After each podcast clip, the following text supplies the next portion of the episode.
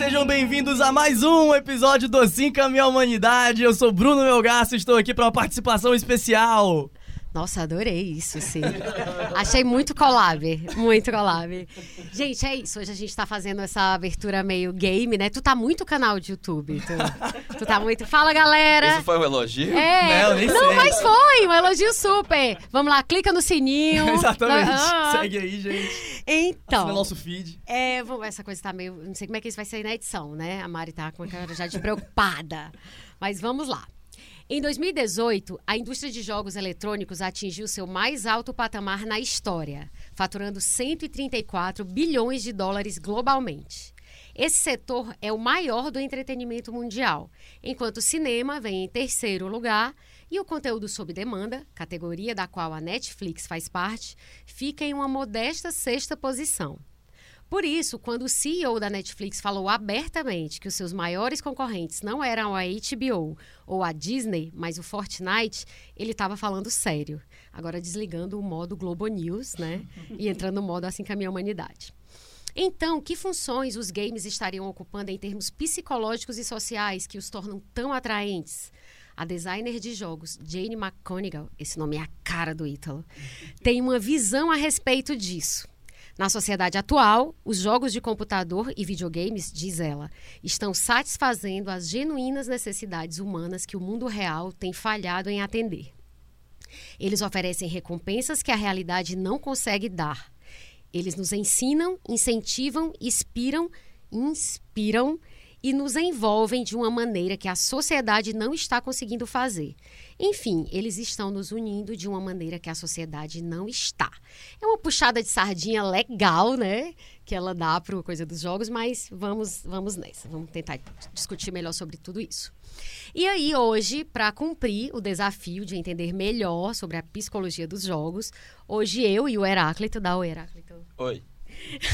Tô bem condicionado, vocês estão vendo. Sinto. Eu acabei de receber um caramelo, vocês não viram. Eu senti como se fosse um cachorro. Dá o Heráclito. Oi. E a gente tem três reforços, que são o Bruno Melgácio, que é jornalista, host do podcast Mais um Podcast de Games, daqui do Grupo o Povo de quer dizer, Grupo de Comunicação O Povo, que vocês já conheceram na introdução desse episódio, se a gente, né? Exatamente. Se a gente for deixar, se não tiver ficado muito Sou surreal. eu. Bruno, oi, Bruno, obrigada por estar aqui. É isso. O Ítalo Furtado é o nosso segundo reforço. Ele é designer de interação, desenvolvedor de jogos e atualmente presidente. Shhh, vocês não vão falar isso, não? É presidente! Bem quinta série. Tá ok? e atualmente ele é presidente da Associação Cearense de Desenvolvedores de Jogos. Junto com o Bruno, o Ítalo faz o podcast que chama Mais um Podcast de Games. Obrigado pelo convite. Eu queria dizer que jogo é joguinho sim, e tá bom de o pessoal reclamar e romantizar isso. É, né? Tu acha que a McGonigal puxou muito assim, com a baladeira não a demais? McGonagall, mas muitos fãs, né? Tem essa Ah. coisa de, ah, jogo não é joguinho. Jogo é joguinho sim, é diversão, é entretenimento, é pra gente curtir E um tá tempo tudo ali. certo, tá tudo né? certo, tá tudo não bem tem pra problema isso, com tá diminutivo, tá É. certo. E por fim, a gente recebe também o professor Ricardo Ângelo, psicólogo, mestre em psicologia e especialista em psicologia do esporte. Ele é da teoria comporta... teoria comportamental, não, da psicologia comportamental, mas é a prova de que o Heráclito não faz acepção de linha, né? Ele tem Olha, até meu amigos... supervisor de estágio. É, ele tem... Supervisor dele de estágio. Olha aí, Olha aí, Heráclito rapaz. hoje toda... Na, naque- no episódio passado... Crossover do crossover. É. né? É. crossover entre behaviorismo e junguianismo. Crossover Pra do mais... vocês que achavam que o Heráclito fazia distinções, ó, agora tá começou no episódio passado, né? Essa coisa começou a vir à tona. É isso, obrigada, Ricardo, pela tua presença. Vai ser muito importante contar assim com a tua visão de especialista, né, na da psicologia comportamental. Quer dar oi pra galera também? Olá, olá, eu sou o Ricardo Ângelo. Bem, não tenho a mesma desenvoltura, Muito né? apropriado. Não sou um gamer, mas assim, espero ajudar. E Que agradecido ótimo. também pelo convite. Não, a gente que agradece. E é isso, sejam muito bem-vindos e muito obrigada por estarem aqui. Eu acho que essa conversa vai ser divertidíssima e estou muito empolgada, assim, desde que a gente estava, enfim, desde que a ideia veio e a gente começou a pensar o roteiro, etc, etc. Amei. E aí, Ricardo, antes da gente começar a falar da psicologia dos jogos propriamente dita, né, entre, antes de que comecem os jogos, né, é, eu queria que tu falasse um pouquinho de uma forma meio telegráfica do que é a psicologia comportamental ou behaviorismo, né, que é o outro nome. E aí depois a gente entra nesses conceitos de condicionamento clássico e operante, que aí são fundamentais, né, para quem, para quem, né, lida com essa matéria. O Ítalo tá aí, né, como especialista em games e não vai me desmentir, né? Pelo amor de Deus. Então, não, tranquilo, Então tranquilo. vamos lá. A, a- a grosso modo, a comportamental, eu prefiro falar comportamental do que o termo em inglês mesmo. A grosso modo, o que, que a gente faz? Tem- tentar compreender a relação do indivíduo com o seu ambiente. Sim. Nesse sentido, ambiente é tudo. Então, por exemplo, as minhas emoções, os meus pensamentos são ambiente, só que ambiente interno, que a gente chama ambiente encoberto. Se a gente for pro lado do game, embora não, eu não seja um, um, um assíduo, né? Fui na, na adolescência, né? Na, na velha Atari, enfim. Mas assim, hoje em dia eu não jogo mais. Mas o ambiente do game é um, é um ambiente, quer queira, quer não. Então, eu tenho que identificar como é que é a relação desse sujeito com esse ambiente, por mais que ele seja virtual. Então a gente vai Perfeito. tentar compreender esses fenômenos para que a pessoa realmente saiba o porquê do comportamento, por que ela se mantém. Por exemplo, Heráclito disse que passa quantos dias hein, jogando? Nossa, muitas e muitas horas. Assim, horas tudo. e horas. Quando então, ele tá solteiro, né, Heráclito? Não, mas eu, eu uso Não, muito aí pra, já- já-. Outras Qual é searas, outras questões ó, aqui. Qual é o maior concorrente de um jogo de videogame? A namorada que não é nerd, né? Ou namorado, né? Mas é isso aí. Pois bem, Oi, oi, oi. isso aqui não era terapia de grupo. Mas enfim, né? Desculpa, meu amigo, Não desculpa. é terapia de grupo. Mas assim, por que, que o Heráclito passa tanto tempo e eu passo menos tempo? Então a gente tem que entender o que, que mantém uma pessoa, um adolescente, muito tempo diante de uma tela, enfim, qualquer, qualquer ambiente. Pode ser um jogo de futebol, um game pode ser o trabalho, estudo, Muito enfim. bom, muito bom. E aí, assim, que, que tu acha da gente começar fazendo essa diferenciação entre o condicionamento clássico e o operante, que aí depois a gente vai. Assim, a gente vai entrar melhor no terreno dos games propriamente ditos, mas esses conceitos são interessantes, né? Para as pessoas, enfim, quem não, não tem intimidade com, essa, com esse Até, assunto. até né? para que a gente consiga discriminar o que é uma coisa e a outra. No senso comum, as pessoas confundem o clássico com o operante. O clássico foi importante? Foi. De certa forma, foi. Eu vou tentar explicar de uma maneira, como é que eu posso afirmar, mais do cotidiano. Certo. A princípio, Pavlov, o que, que ele, ele percebeu? Que quando ele dava comida para um cachorro, esse cachorro automaticamente salivava. Óbvio. Se eu mostrar um- uma figura de um, de um, de um Burger King para um adolescente, ele vai salivar. Porque isso é uma resposta que ele não aprendeu. A gente chama de, de é um estímulo incondicionado, no caso a foto ou a comida. Sim. Salivando, que é incondicionado. Por que incondicionado? Não houve uma condição prévia para que eu emitisse aquele comportamento. Não houve um aprendizado, Exato. né? E aí o que ocorreu? Por um acidente, Pavlov tocou um sino e o que aconteceu? O cão começou a salivar. E ele não entendeu por que, que isso ocorria, porque na cabeça dele só existiria saliva se houvesse um estímulo incondicionado, no caso a comida. Sim. E ele, por pareamento, ele começou a fazer investigações, ele percebeu que um estímulo que aparentemente era neutro, no caso, um sino, aquele estímulo passou também a iniciar uma resposta de salivar. Sim. Então houve um condicionamento entre um estímulo neutro e outro que era incondicionado, no caso, o alimento. Sim. Então isso explica pra gente no nosso dia a dia por que que algumas situações a gente não entende, caramba, é, eu não sei por que, que isso faz com que eu chore. Por que, que esse, esse cheiro faz com que eu chore? Uhum. Porque essa música faz com que eu, a música nem tanto, mas um cheiro, um som, um- uma temperatura, porque em algum momento na sua história de vida, alguma situação que gerou uma consequência foi pareada com aquela situação, um cheiro, um, uma cor, algo do tipo. Sim. Mas entendam que isso não explica por que, que eu mantenho o comportamento. Certo. Ele vai explicar relações bem simples. Entendi. Então isso é um ponto fundamental, eu costumo falar. É a mesma coisa você tá em casa, tipo, eu lembro muito da minha infância. Ah, se a minha mãe chegasse do almoço meio-dia eu não tivesse banhado, meu amigo. Podia prepar- preparar o couro. Hoje ela estava presa, né? Hoje ela estava presa. Então ela batia com o que tivesse pela frente, havaiana, o que tivesse. Então, de uma certa forma, eu depois de um tempo eu comecei, tipo, quando o portão abria, eu já corria pro banheiro. Entendi. Então eu associei o barulho do portão Sim. a presença da minha mãe. Sim. Agora, claro, o que mantinha a- o correr era para evitar uma consequência. Aí a Sim. gente pula, dá um salto qualitativo para explicar o que é o condi- o condicionamento operante, Sim. que é o que o Skinner vai falar. O que mantém um comportamento não são os estímulos anteriores, como Pavlov já afirmava. São as consequências né, que ocorrem eh, nessa relação, nessa relação entre um estímulo antecedente, né, no caso, o barulho do portão, Sim. o meu comportamento de ir tomar banho logo, e esse comportamento gerava uma consequência. Qual era? De não apanhar. Uhum. Então veja, o meu comportamento é mantido para tirar né, a possibilidade de eu levar uma surra da minha mãe. Sim. Conselho tutelar não tá ouvindo isso, não. né?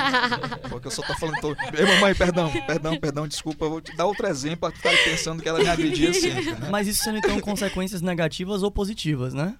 Tanto faz. A gente sempre pensa em consequências. E, e entendam que o positivo e o negativo necessariamente não tem a ver com é, é qualidade da consequência. Eu vou te dar um exemplo muito simples que não tem muita. Até tem, de certa forma até tem. Que seria o quê? Vamos pegar um sadomaso, né? Aqui na Tata já ia para parte de né, sexualidade, enfim, mas é para Sim. vocês entenderem. Pronto, Bruno, te acharam. Esses Um- um- psicólogos adivinham Um tudo. sado, Bicho, O adivinhou, bateu sadomaso, o olho no Bruno. quer dizer, ele só tem, só fica mais assim excitado depois que ele sofre ou tem dor ou tem vela quente. Então entendo, a excitação aumenta. to- Toda vida que eu falo é aumentar uma probabilidade de um comportamento, eu tô é, eu falo que está sendo reforçado. Então esse comportamento está sendo aumentado, reforçado por uma consequência que no caso vela quente. Né? Para alguns aí entra é uma relação, por isso que é muito bacana a psicologia, é uma relação. O que leva ela a passar 20 horas jogando, o que me leva a passar uma hora, é totalmente diferente de um para o outro. Mas é uma relação. Então, para uma pessoa que sente prazer com vela quente, né, ela vai aumentar a excitação. Para você, não. Pelo contrário. Nem sei se é. Não, é isso Mas que é só pra gente- diz, né? É só para a gente entender. Nem sei se é, tá vendo É. que tu fez? Então, o que acontece? As pessoas confundem muito o Pavlov com o Skinner. Sim. E aí o Skinner dá um salto qualitativo porque ele coloca a pessoa no, no controle das situações. Então, eu posso buscar o que me, me atrai entendi. ou posso me afastar do que me incomoda. Então gera o que ele chama de comportamento operante, eu opero sobre o meio. E a partir daí a gente pode ter inúmeras e inúmeras explicações para vários fenômenos, inclusive jogos. O Bruno fez uma pergunta que eu não sei se foi exatamente o que eu estava pensando, mas eu queria colocar aqui porque sempre dá uma confusãozinha, assim, na minha cabeça, pelo menos. Quando a gente está falando de que o Skinner ele falava de dentro dessa, dessa ideia de con- condicionamento operante, ele falava de reforço e punição. Reforço é tudo que você faz para aumentar um tipo de comportamento, né? E punição é tudo que você faz para diminuir a frequência de um comportamento. O reforço pode ser positivo ou pode ser negativo. A punição pode ser positiva ou pode ser negativa. Só que positivo e negativo não tem a ver com é bom ou é ruim. Não. Tem a ver com adicionar ou subtrair o Perfeito, é reforço só à pensar punição. na matemática. Pronto. Positivo, eu adiciono, negativo, Pronto. eu retiro, eu A gente- subtraio. A gente pode dar exemplo, assim? Por exemplo, Facilita. Pronto. no caso do ri- pequeno Ricardo, é, na hora do almoço, correndo para tomar banho. Aquilo, o que que, o que que ela, o que que aquilo fazia? Aumentava o comportamento do Ricardo já estar pronto para o almoço. Então era um reforço. Só que aí a tua mãe, a tua mãe, se ela tivesse consciência da coisa, ela estava te aplicando um reforço, uma punição, era positiva ou negativa? Porque me parece que por um ângulo é reforço, por outro é Isso, punição. Para Dona Célia, É, exatamente. Dona perspectiva, né? para Dona Célia, Sim, na- aí por isso que a gente fala que é uma, uma relação, é uma relação. perfeito. na, na cabeça da dona Célia, a relação era a seguinte: eu quero, ta- talvez, talvez para ela, eu quero diminuir o comportamento do Ricardo Ângelo, que ela me chama de Ricardo Ângelo, né? Sim. Do Ricardo Ângelo de ficar sem tomar banho. Então, ela, no caso, ela vai aplicar algo. Então, na cabeça dela seria uma punição para diminuir meu comportamento de rebeldia, talvez, acrescentando o quê? Surra. Certo. Mais uma vez, desculpa, mamãe. Então, no caso, era uma punição positiva, Positiva, que ela estava fazendo. Ela poderia muito bem fazer o seguinte: olha, se eu chegar em casa você não tiver banhado, eu quero diminuir o comportamento de birra, de rebeldia. No final de semana você não vai jogar o teu Atari. Na verdade, eu comecei nem com Atari, não. Foi com aquele que era do, do- de tênis, que era, que era aquelas. Do computador. É, tim, tim, ficava com aquela Pong. bolinha. É, o isso, eu Pong de com computador, né? Isso, exato. Então ela poderia retirar isso de mim. Então, seria uma punição negativa. Negativo, exato. Entendi. Mas aí na, na minha cabeça, na minha leitura, eu estava aumentando o comportamento de tomar banho, de estar banhado, para retirada de algo que me incomodava. No caso, era um reforço negativo. É porque quando eu estava lendo sobre isso, porque assim, todo mundo vê, de humanas vê, introdução à psicologia, não sei o quê, então você estuda em algum momento. Mas fazia muito tempo que eu não lia sobre. E quando eu estava lendo, eu fiquei, cara, mas é muito louco, porque é positivo e é. Ne... Quer dizer, é reforço e é punição ao mesmo tempo, é positivo e é negativo ao mesmo tempo. Mas é que vem, é, É. relacional. Ma- né? Mas aí, a gente está dando um exemplo muito simples. Sim. Caso o Heráclito queira, ele pode até acrescentar alguma coisa. Sim. Para o psicólogo, para quem está avaliando a situação, o contexto, eu tenho que lançar mão de outras análises para realmente me certificar do que está acontecendo. Então, um comportamento, uma classe de comportamento, ele não é mantido só por uma consequência. Certo. Entendeu? Então, façamos de conta que ao mesmo tempo que eu retiraria a possibilidade de apanhar, eu também teria outro, outro efeito. Tipo, de dela me abraçar, dizer que me amava, ou minha avó passar e me dar um cheiro, ou chegar no colégio todo cheirosinho. Então, mesmo a mesma classe de comportamento, ela tem N explicações. Isso ajuda o Entendi. psicólogo a identificar qual a análise contingencial que está acontecendo naquele momento. Entendi. Porque tem, é multifatorial, né? Não é só uma exato. coisa. Que é, Entendi. senão ficaria muito simplista. Essa é a crítica que, que falam com relação ao comportamental, porque aparentemente é simplista. O meu exemplo é simplista, Uhum. mas dentro de uma perspectiva real, eu tenho quatro, cinco consequências para o mesmo evento. O teu exemplo é para fins didáticos Isso, aqui, né? perfeito. Mas é o que você está fazendo a observação é que existe todo um contexto maior que tem que ser analisado. É, tem uma coisa que eu penso sobre o behaviorismo, não é que ele seja simplista, como as pessoas acusam, ele é elegante intelectualmente. Uma coisa, inclusive, que eu... Poxa, obrigado, cara. Fiquei, Não, eu acho. Diga aí. fiquei emocionado. Eu acho mais elegante, inclusive, do que a TCC. Né? Porque ele realmente lhe dá uma resposta concisa e elegante para as respostas que ele se propõe. É, e as pessoas em geral fazem essa crítica quando não conhecem uma análise molar e molecular de comportamento, que é extremamente sofisticado, né? Que não é o nosso objetivo. Sim. Né? Mas sim. assim, é bem mais complexo. Como eu falei, um- uma mesma classe de comporta de resposta, de comportamento, tem N explicações. Em que a gente chama de análises funcionais. Todo comportamento ele é funcional. Por isso que a gente não julga. Eu não julgo o comportamento do outro. Qual é a função disso para ele? Perfeito. A gente tem que analisar dessa Perfeito. O que eu perspectiva. acho interessante fazendo um comparativo com jogos é que existem muitas linhas de pensamento, por exemplo, que acreditam que jogos tornam as pessoas violentas, né? Se eu coloco ela numa situação de violenta, no- numa situação de violência, automaticamente ela vai se tornar uma pessoa violenta. Quando tem estudos que falam que ele serve, na verdade, para extravasar e até para identificar pessoas que são potencialmente violentas, né? Então, acaba fazendo esse, esse, esse paralelo com, com essa parte comportamental que eu estava falando. Tipo, aparentemente parece uma coisa, mas na verdade existe uma série de análises e possibilidades do que pode acontecer, né? É o que a gente fala. Todo. Vou pegar o jogo, o esporte, colocando tudo na mesma Uhum, perspectiva. uhum.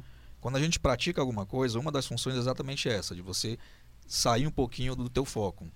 Então é como se fosse uma que a gente chama de fuga e esquiva. Então Uhum. jogar faz com que eu não entre em contato com coisas que me incomodam. Então tem essa perspectiva. No entanto, utilizar disso com uma certa frequência, é, é, você entra num, num- num ciclo que a gente chama de esquiva experiencial. Eu vou sempre utilizar o jogo como uma alternativa para fugir dos meus problemas. Ele virou uma válvula, né? Aí não é legal. Uhum. Não que eu não vá jogar, Perfeito. mas eu tenho que assim, tipo, eu tô com muita raiva, eu quero extravasar, vou pegar um, vou jogar alguma coisa, CS, qualquer coisa do tipo. E aí relaxo, esqueço dos meus problemas, mas eu tenho que ter consciência para quando eu voltar pro, pro, pro real, né, entre aspas, eu não, poxa, o que que estava me incomodando antes? Agora eu tô mais relaxado, aproveitar que eu tô mais relaxado e vou Sim. dar conta da minha problemática. Mas isso, para que o nosso ouvinte possa entender, acontece com quase tudo. Bebida, sexo em excesso, compras em excesso. A gente Total. usa muito de esquiva experiencial.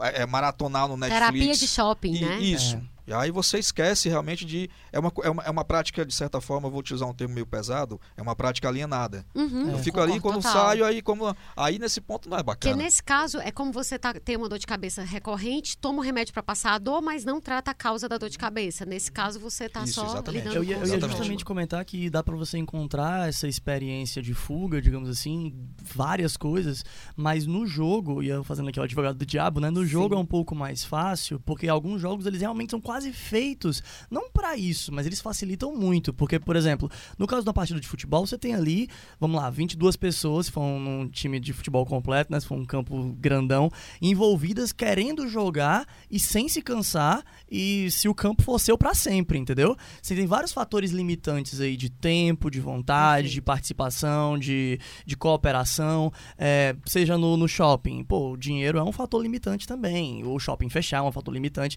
São vários fatores limitantes. Agora, quando você tá jogando um jogo que ele te coloca num universo fantasioso, com a ideia de você não só apenas competir, mas também de você interagir, de você viver aquele universo, aquela simulação, experienciar aquela fuga da realidade, porque é a proposta do jogo, é algo extra real, é bem complicado você não conseguir fazer essas associações de, de fuga, né? Então, assim, pra muita gente que joga, eu incluso, a graça do jogo é você realmente praticar, fazer, experienciar coisas totalmente fora do mundo real. É isso, entendeu? Mas aí você consegue fazer isso. Você consegue traçar o que, que é o real e o que não é. Mas para muita gente isso não acontece. E aí o que, que ocorre? Ele não cria estratégia de enfrentamento de situações reais. Porque no jogo eu começo, eu reseto. Na pior das hipóteses, eu vou lá do início, esqueço, apago tudo que. Eu lembro muito do meu filho quando acontecia isso. Tava querendo bater um recorde, ele não, não alcançava, ele lá, zerava tudo para poder aparecer bem na fita. Mas assim, e aí então você não cria estratégias. Para o mundo real, não. Então é muito delicado. Não que você não vá é, sempre afirmar que é negativo. Eu costumo falar que toda tecnologia ela era para terceirizar para a gente algumas coisas. Então você ia terceirizar a tecnologia para o meu benefício. Então eu posso, no primeiro momento, é bacana isso. Eu, eu, eu não lembro com muita precisão, mas em Ribeirão Preto, a, a USP de Ribeirão, eles fazem um trabalho na educação física junto com psicologia. Que eles pegam crianças é, obesas e crianças que têm dificuldade com habilidades sociais e, e, eles perceberam que essas crianças não se envolviam em práticas regulares de exercício, porque se sentiam né, muito, muito aquém do que os outros. E aí o que, que eles fizeram? Foi até, foi, eles conseguiram a muito custo, todo um investimento.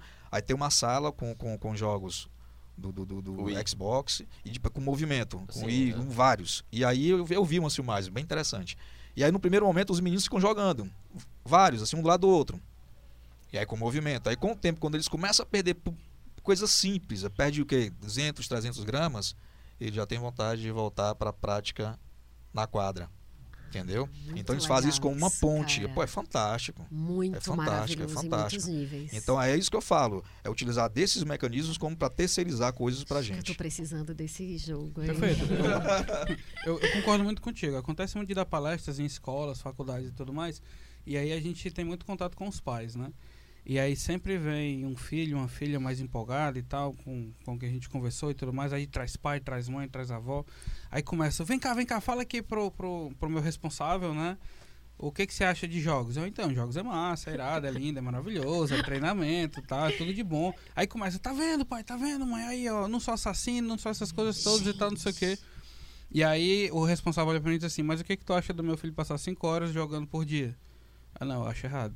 Eu acho que ele deveria estar sendo eu pago para isso. Eu acho né? que, na verdade, assim, ele tem que ter um certo controle de tempo e tudo mais para poder essa atividade ela não, não, não, não ficar como uma atividade principal, mas sim uma atividade de entretenimento, né? Tipo, se você passa muito tempo se entretendo, se você passa muito tempo fora do mundo, tem algum problema acontecendo. Tem até aquele filme, é... Como é o nome do, do sonho? Aquele filme do sonho, meu Deus do céu.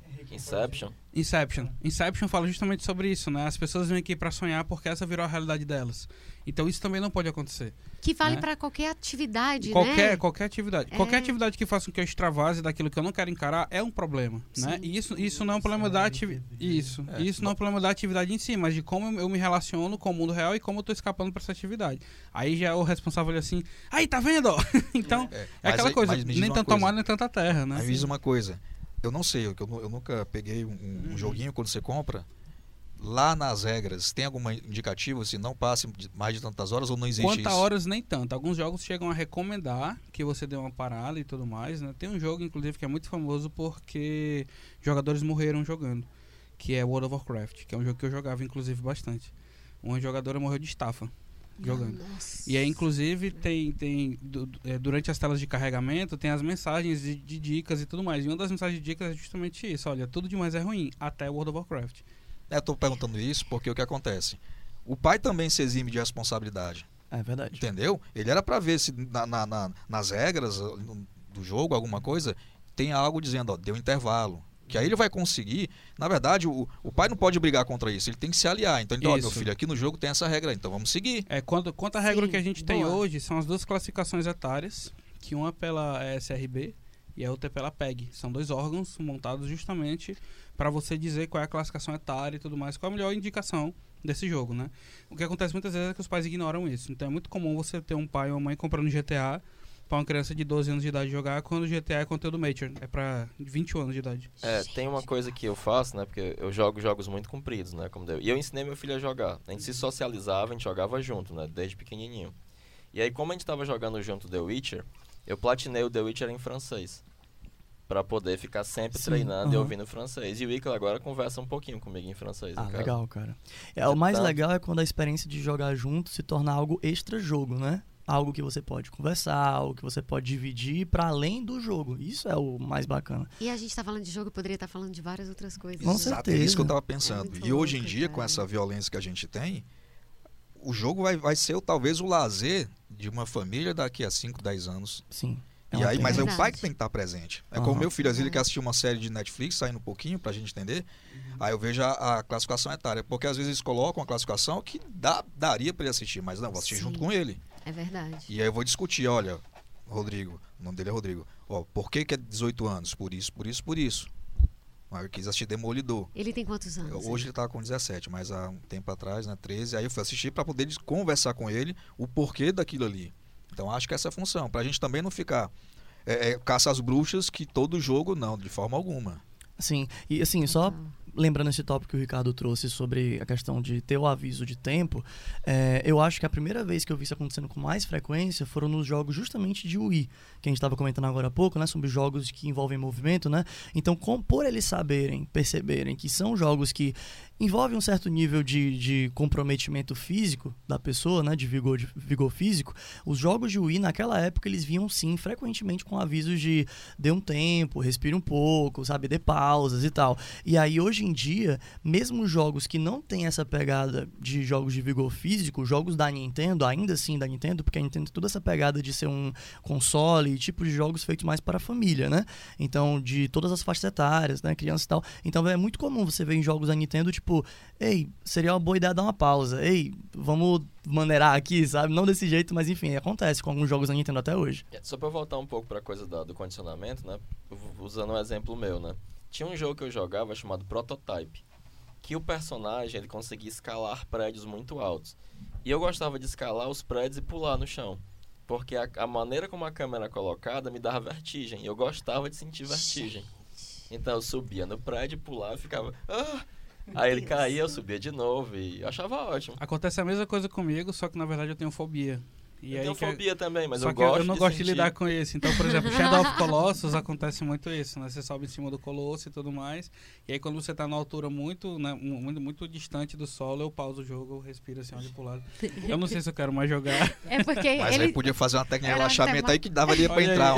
Heráclito é Meditação. masoquista. Ricardo, a gente pode dizer que o Heráclito é masoquista e o Ítalo não, então em relação a esse jogo. Mas, mas isso é o que eu- falo, são as experiências, as relações. Perfeito. Sim. que o, que um paraquedista, o quem, né, um paraquedista, quem faz rapel sente, são as mesmas na parte fisiológica. A Total. fisiologia é a mesma, então eles dois sentem a mesma fisiologia. Uhum. Só que ele tem uma relação diferente da dele. perfeito. Isso que a gente tem que compreender. E podia, pronto, nesse caso, poderia usar o jogo como uma ferramenta para o enfrentamento de uma fobia. Fobia. É, pra compreender isso, Isso. né? Tá legal. Muito, muito, muito bom. Ai, meu Deus, queria ficar logo só nessa parte.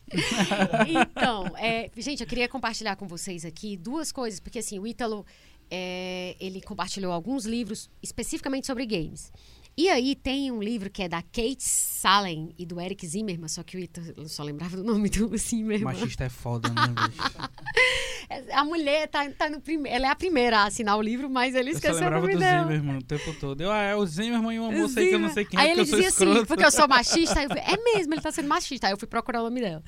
E aí, é, colocando descaradamente essas ideias do Skinner, né, no contexto do, do- daqui do jogo, esses dois autores falam: o condicionamento operante não afeta apenas os tipos de escolhas que os jogadores fazem durante o curso de um jogo, mas também a sua motivação geral para continuar jogando, jogando.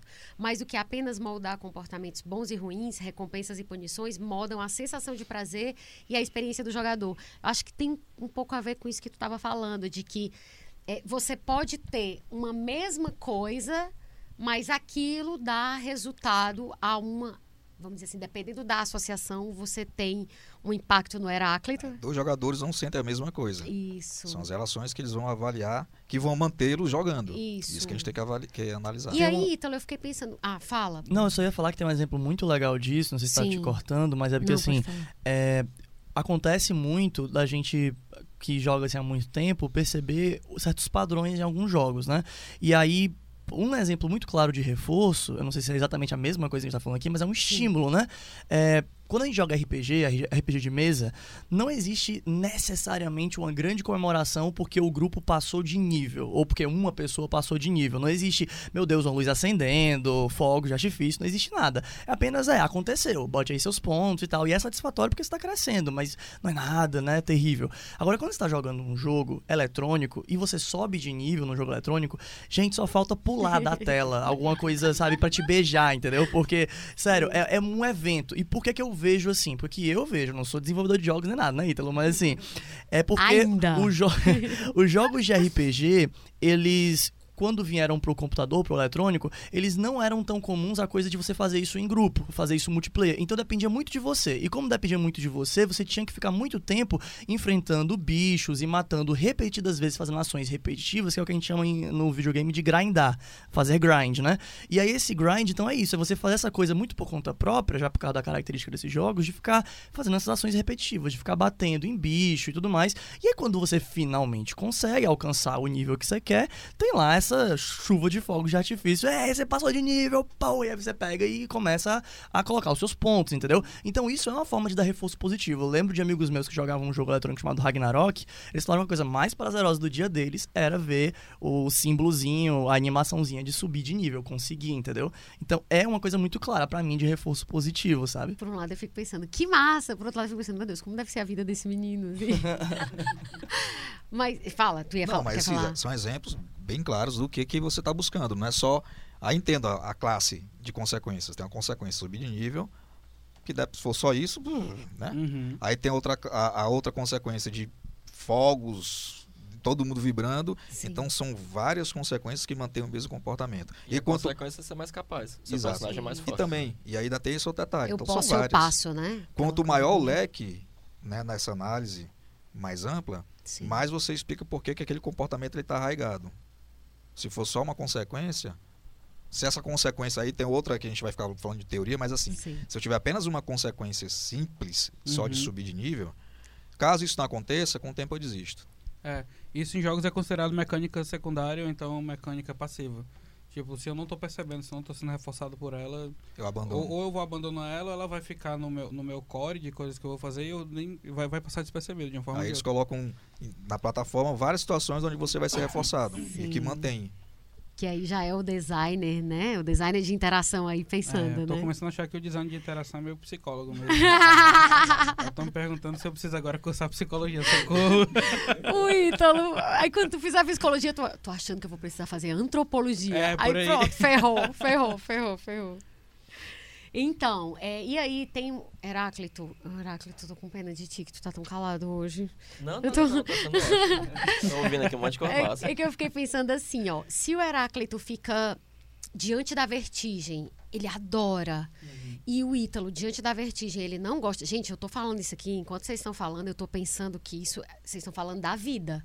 Vocês não estão falando de jogo, porque isso vale pra relacionamento, Uhum. vale pra, tipo assim, Sex and the City, né? Va- Vale pra tudo, né? Isso que a gente tá falando aqui, a gente tá falando no contexto de jogo, mas a gente consegue extrapolar pra várias coisas. Mas aí, no caso do Heráclito, ele sente a vertigem e ele adora e ele quer chegar naquele ponto do jogo. O Ítalo não. No caso, quando o, o designer, né, a equipe de desenvolvimento desse jogo, pensa naquela fase, ela já imagina que vai ter gente que vai se comportar como Heráclito e Pronto. gente como Ítalo? Quando a gente fala de software especificamente falando, tem uma coisa que a gente fala que é IHC, que é a interação humano-computador, né? É, o IHC, ele é como se fosse hoje o Quality Assurance, né? A certeza de que você está ali é, entregando um, um, um, um estímulo e esse estímulo vai ser recebido, né? Muitos estímulos a gente não consegue prever, né? Muitos estímulos a gente consegue prever, óbvio, né? Então, tipo assim, ó, eu vou dar uma sensação de ambiente aberto, eu vou dar uma, uma sensação de ambiente iluminado e uma sensação dessa, dessa, dessa acrofobia acontecer, né? Então, o cidadão vai pular e ele vai ter a sensação de amplitude. Se a sensação de amplitude gera medo, se a sensação de amplitude gera vertigem, se a sensação de, de, de amplitude gera querer mais ou querer menos, isso é uma coisa que é testado. Aí a gente começa a observar os perfis motivacionais dos jogadores e começa a enxergar o que é que está acontecendo no nosso grupo de controle. E aí, em cima, em cima do que está acontecendo inicialmente, é que a gente olha. É, eu vou- agora eu quero. é Essa é a sensação que eu queria buscar para minha narrativa. Não, essa não é a sensação que eu queria buscar para minha narrativa. Então eu vou tirar, eu vou mexer, eu vou deixar e tudo mais. Isso acontece muito, né? É, concordando com o professor, quando a gente fala de estímulos em jogos, a gente sempre tem a preocupação de que esse estímulo atinja o máximo possível várias pessoas diferentes. Porque, justamente, se eu não te pegar de um jeito, eu te pego do outro. Ou então, dos dois jeitos ao mesmo tempo. Ou então, dos três, quatro jeitos ao mesmo tempo. Né? Então, o design ele é sempre feito preocupado com que o jogador fique dentro do jogo. Ele tem que ficar dentro do jogo até ele viver toda a experiência que o jogo quer entregar O jogo pra é como se fosse um shopping, né? Ele faz tudo pra você É ficar lá. Sim. O jogo é um shopping. é, o, tanto o Skyrim quanto o The Witcher, é, eu jogava porque eu achava a paisagem bonita. Então, vários momentos do jogo eu só fico andando. E eu fico achar a música agradável e a paisagem bonita. Então eu fico andando porque eu acho relaxante olhar aquilo Como ali. se você estivesse num parque. É, como se eu estivesse num parque. Tem um jogo que, inclusive, tem até um documentário sobre ele, que é o Horizon Zero Dawn. É um jogo de PlayStation 4 que é muito famoso e tudo mais. E a empresa que fez esse jogo fez a primeira empreitada deles em mundo aberto e tudo mais com esse jogo.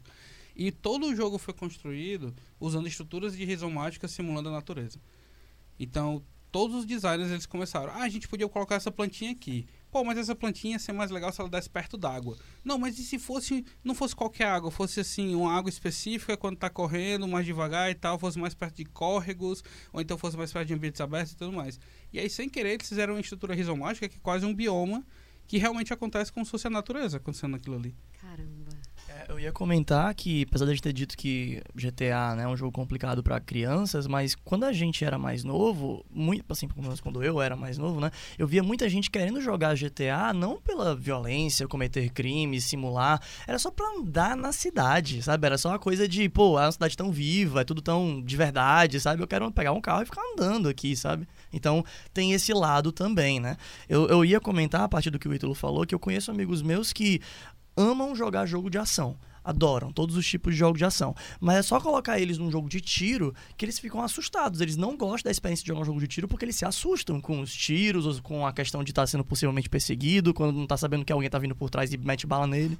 Então Eu- tem estímulos, né? Eu gostava muito, na verdade eu não gostava particularmente, mas eu jogava muito aquele. Vale meu Deus. É um jogo que ficou famosíssimo, que a metralhadora tinha uma serra elétrica. Que é enfrentando tipo uns aliens, ou. É Gears of War. Guias of War. E eu joguei todos os guias, porque eu finalizei todos os guias com meu filho. Ai, foi. Foi. A gente finalizou todos os guias junto. E aí eu gostava, porque era uma experiência que a gente fazia junto. E a engine do jogo era muito boa. Aham. Então você Motor tinha. uns- né? É, então. exatamente. Era muito. Você aprendia muito rapidamente. E o desafio era muito equilibrado. E você. E ele permitia uma certa imersão e uma diversão muito boa, assim. E era uma parada que a gente fazia juntos. E gritava, e vai, não sei o que. Não, atira, atira.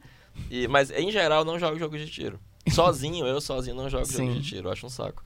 É muito interessante. Era um pretexto, né, Pra você ser. Deve ter a ver até pais que nem conversam muito com o filho e a hora em que conseguem interagir mesmo real, né, é, é num jogo. Num... Às vezes para alguns vai ser uma partida de futebol presencial, né? É, tem um jogo Muito. que eu jogava no computador que, que chamava. É, Vale, meu Deus, agora Se minha memória vocês tá me falam isso, vocês vão dizer Pac-Man. Não, não, não. Era um jogo de, de mecha. né? E eu só botava o Ícaro sentado no meu colo. E eu jogava e ele ficava lá vendo e tal, não sei o que, ele era bem pequenininho. E aí saiu uma nova versão, Ultra Mega Plus para computador, Mac Warriors. Mac Warriors. E aí ele tá jogando. E ele lembra, pai, que aquele Mac agora ele tem outro, e não sei o que e tal. Eu, eu nem consigo jogar porque é muito mais complexo. E, mas eu fico vendo ele jogar às vezes e tal. E, é- e de fato é muito interessante, porque é uma, é uma memória afetiva dele o Mac Warriors. Nossa, cara, que legal, viu? E aí, aí a gente começa a ver dessas, desses relatos. Dessa comporta- terapia de É, grupo o que comportamento humano, eles, ele, ele é, de certa forma, também influenciado por três variáveis. A ontogenética, a filogenética né, e a sociocultural. Então, filogeneticamente falando, a gente tem uma máquina que vai ter adrenalina, serotonina, depende dos estímulos, eu vou ter como resposta alguns, alguns neurotransmissores. Perfeito. E aí tu tem história de vida. Vocês falaram em várias situações de história de vida que podem ou não manter uma determinada coisa. E a, a questão sociocultural, a interação pai e filho, a interação com os amigos, numa plataforma né, online, enfim. Então, a gente também tem que entender essa questão macro, não só micro, de uma certa forma. Muito bem. Engraçado, eu tinha um preconceito contra. Eu tinha outra imagem dos behavioristas, das pessoas. É, o pessoal tem "Ah, isso mesmo, engraçadíssimo. O É, Ricardo foi uma das pessoas que ajudou a quebrar o meu Foi, preconceito tu com tinha me dito isso. Eu pensei que tu falou isso só pra gente convidar ele, assim. Ele tá inventando isso, não é? Mas não, é realmente, cara. É Sabe, muito legal. Cara, a gente tem que parar de ficar. é, Cara, eu tenho que parar de botar as pessoas em A caixinhas. gente, porque a o gente mundo é- acha muita coisa, É, né? o mundo é muito mais complexo. Não, porque é muito engraçado. Eu, eu vou contar uma coisa aqui e vão, vão me ouvir. Ai, Caramba, vai ser horrível, mas eu vou me expor um pouquinho. É, tô fazendo crossfit, viu, garoto? o que acontece? Aí eu vi a turma do CrossFit, que o Sim. Heráclito faz CrossFit, aí eu sempre Sim. relutei, enfim. Aí eu fui por conta do, do meu enteado. Ele começou Sim. a fazer e eu fui acompanhá-lo. E aí eu vi a turma do CrossFit com aquelas meias, né? Ai, E eu tirava mó onda, eu né? também Que- tenho que- preconceito. Pra que, que essa onda, essa meia? Que não sei o que, não sei o que. Aí eu comecei a fazer, aí eu entendi o porquê. Que aí na hora de descer a corda, se Olha você não tiver aí. com a meia, arranha a, a, a- a perna. Como diz o Ah, Matuto, aí- você re- ve- rela a perna, Aí né? eu, aí eu, caramba, pra você ver. E olha que, na teoria, eu não era pra estar julgando Cara, ninguém, né? Mas assim, eu total, fiz um pré-julgamento, hoje eu. Pra levantar a um barra, a pouquinho. meinha também ajuda. É. Porque tem uma hora que É taca, porque né? bate. É, Cara, bate. eu- Mas só tô colocando como assim, a gente tem essa, essa mania, Eu tô né? adorando ouvir isso de vocês, porque eu já julguei tantas pessoas de meinha. A Cida, namorada do Heráclito, tem umas pernas lindas. E aí ela posta de meinha, eu fico, meu Deus, por que ela bota essa meinha? Tá só escondendo a perna dela, meu Deus. Agora você tá Agora eu entendendo. entendo. Pronto. Pessoas Eu de meinha, já mordi- tá né? com as Onde pernas. Eu, são? eu mordi a língua, cara. Depois disso, gente, mordi a língua, pra você ver, né? Eu, mano, de novo, tô falando aqui, né, pra todo mundo que falando das pernas namorada, mas tem um homem bem resolvido, né? Com certeza. Então, gente, é, tem uma, uma coisa que a também a Kate Sellen e o Zimmerman falam que do- de- das punições, reforço positivo e negativo como importante ferramenta de design, que eles não apenas ensinam os jogadores quais ações devem ser tomadas ou não em um jogo, mas também criam estruturas maiores de prazer. Uhum. Né? Essas estruturas garantem que os jogadores sejam devidamente recompensados por gastar tempo participando da experiência projetada para eles. Mas usar o reforço com sucesso em um jogo significa mais do que apenas saber que tipo de prazer oferecer. É igualmente importante saber como integrar recompensas e punições nas estruturas experienciais de um jogo. Aí fala com que frequência o reforço ocorre, quão poderosa é a recompensa ou punição, os fatores de reforço mudam com o tempo ou eles vão permanecendo os mesmos. Assim, isso faz completo sentido dentro da tua visão de design e da tua de psicólogo comportamen- comportamental, Ricardo. Como que vocês veem isso? Porque eu gosto sempre de questionar Uhum. as coisas que eu leio. Eu fico, pô, mas será que não tá sendo? Será que faz sentido mesmo, né? Ou vocês são pessoas escrevendo e achando bonito? né? Exato. Mas assim, isso. eu acho que de certa forma o que tu colocaste agora Uhum. foi basicamente a nossa fala anterior. Pronto. Isso, pronto. exatamente. Que aí Porque... É só, é, perdão, é Sim. tipo o Heráclito andar por- porque gosta de paisagem. Então, eu acho que é feito nesse sentido. Colocar uma paisagem bacana, mas além disso tem o prêmio tal, tem não sei o quê. Isso. Então cada um vai se engajar por determinada situação. Que porque vai o ser humano. camadas. Exato, né? o ser humano é bem complexo. Então quando acho a que foi basicamente Quando a isso. gente desenvolve um jogo, a nossa maior preocupação é por que, que o jogador vai jogar. Né? Por que, que o jogador vai ficar naquele jogo? Ele pode, ele ou ela, né? Eu vou dizer ele só pelo sentido de usuário mesmo, tá? Certo. É, esse, esse jogador ele pode entrar no sistema, seja ele analógico, seja ele digital e tudo mais, por mera curiosidade, assim como a pessoa abre uma porta por mera curiosidade para saber o que está fazendo. Isso é marketing. A partir do momento que ele fechou a porta e entrou, é produto. O produto tem que segurar ele dentro do tempo determinado pela experiência. E aí tem duas coisas que a gente fala em desenvolvimento de jogos, que é curva de tensão e pacing. Né? A curva de intenção é quando o jogador está achando fácil demais, ele não se sente desafiado, ele sai do jogo. Ele fica frustrado. Ele, ah, não quero. Muito fácil, muito bobo, muito simples, muito infantil, perdi meu tempo. E quando ele não está sendo desafiado ao nível que ele consegue corresponder ao desafio, ou seja, quando é muito difícil ou quando é incompreensível para esse jogador, ele também sai, porque não vale a pena investir tempo. Né? Então, essa é a curva de intenção que a gente fala. Ela, ela, é- é- geralmente é um gráfico diagonal, em que ele parece uma, uma, uma planariazinha, né? Ele, ele aumenta um pouquinho e diminui um pouquinho, aumenta um pouquinho e diminui um pouquinho. Porque justamente não pode ficar muito fácil e não pode ficar muito difícil. Do mesmo jeito, não pode ficar muito atraente e não pode ficar pouco atraente. Isso vale pro crossfit também, né? Vale pra tudo. Pode para tudo. Levantar aquelas barras do É, crossfit sem se estava comentando aqui menino. com o Heráclito. Isso é o básico de- da psicologia do esporte. Uma meta, a gente fala de estabelecimento de metas. Uma meta não pode ser nem impossível Exato. e nem muito fácil. Ela Perfeito. tem que ser um desafio que esteja adequado. E aí entra também vai ao encontro de outra teoria da psicologia, que é a te- teoria do, do fluxo, do flow, do, do- Perfeito. que ó, talvez você já conheça. Flow a gente usa exatamente Pronto. o mesmo Isso. termo. Porque você só entra em flow quando você tem uma, um desafio Uhum. que está adequado às suas atuais habilidades, tanto mentais Exatamente. quanto físicas. E É. aí, fala-se do flow dentro do contexto de jogo, dentro do conceito da meditação também, e também em relação a qualquer atividade que te absorva completamente. né? Exatamente. Eu tenho um exemplo artística. muito doido disso. Diga aí. Porque eu tenho um aluno de pós-graduação, o João Pedro, que ele fez um estudo sobre Dark Souls, né? Que é um Uhum. jogo dificílimo, extremamente sombrio, extremamente. é, tudo é mal, tudo vai se dar mal e não sei o quê. E ele descobriu que várias pessoas tiveram a melhora da depressão ao jogar Dark Souls. E aí um cara fez uma série de vídeos sobre isso. Por quê? Porque o jogo é muito difícil, mas a mecânica dele é fácil de ser aprendida. Uhum. E depois que você aprende a mecânica, é só ter um pouco de paciência para você ter sucesso. E essa experiência de ter sucesso diante de uma coisa que no começo era tão difícil, faz com que as pessoas se sintam mais capazes. Perfeito. E mesmo a ambiência sendo uma ambiência tão sinistra e sombria, ela era ela, ela é ao mesmo tempo muito bela. E aí, ao descobrir novas fases e en- encarar novas coisas, as pessoas também se sentiam eh, gratificadas. E essa sensação de conseguir fazer uma coisa tão difícil que pelejar para conseguir fazia com que elas se sentissem muito melhores e capazes de transpor essa, essa mesma experiência para a vida delas, em coisas simples. Isso, isso é fantástico. Tem outro jogo mais recente que é o Celeste, né? Celeste é um joguinho 2D em que você tudo lhe mata no jogo, né? Tudo é espinho, buraco, não sei o quê. E a história de uma personagem que ela quer justamente escalar uma montanha, que é essa montanha celeste. E aí tem muita gente que que já comentou assim que fala sobre a narrativa da depressão em si, do autoconhecimento, da autossuperação e tudo mais. E existe esse estado de flow, que é quando você já entendeu a mecânica toda, você literalmente só precisa se concentrar e saber o que você vai fazer. Então, literalmente, é aquele momento em que você tá, não, pera. Você pausa e você fica olhando e fica, não. Eu vou andar aqui, eu vou pular, eu vou dar uma rasteirinha pra cá, aí eu vou pular de novo, eu vou chutar aquilo, eu vou fazer aquilo. Então você começa a calcular aquilo que você vai fazer e à medida que você vai fazendo, você vai repetindo isso na sua cabeça. E aí esse, esse estado meditativo, ele ocorre Sim. né? Tem um, um pessoal que eu gosto muito de acompanhar o material deles, que eles são criadores de conteúdo, que é a Nautilus.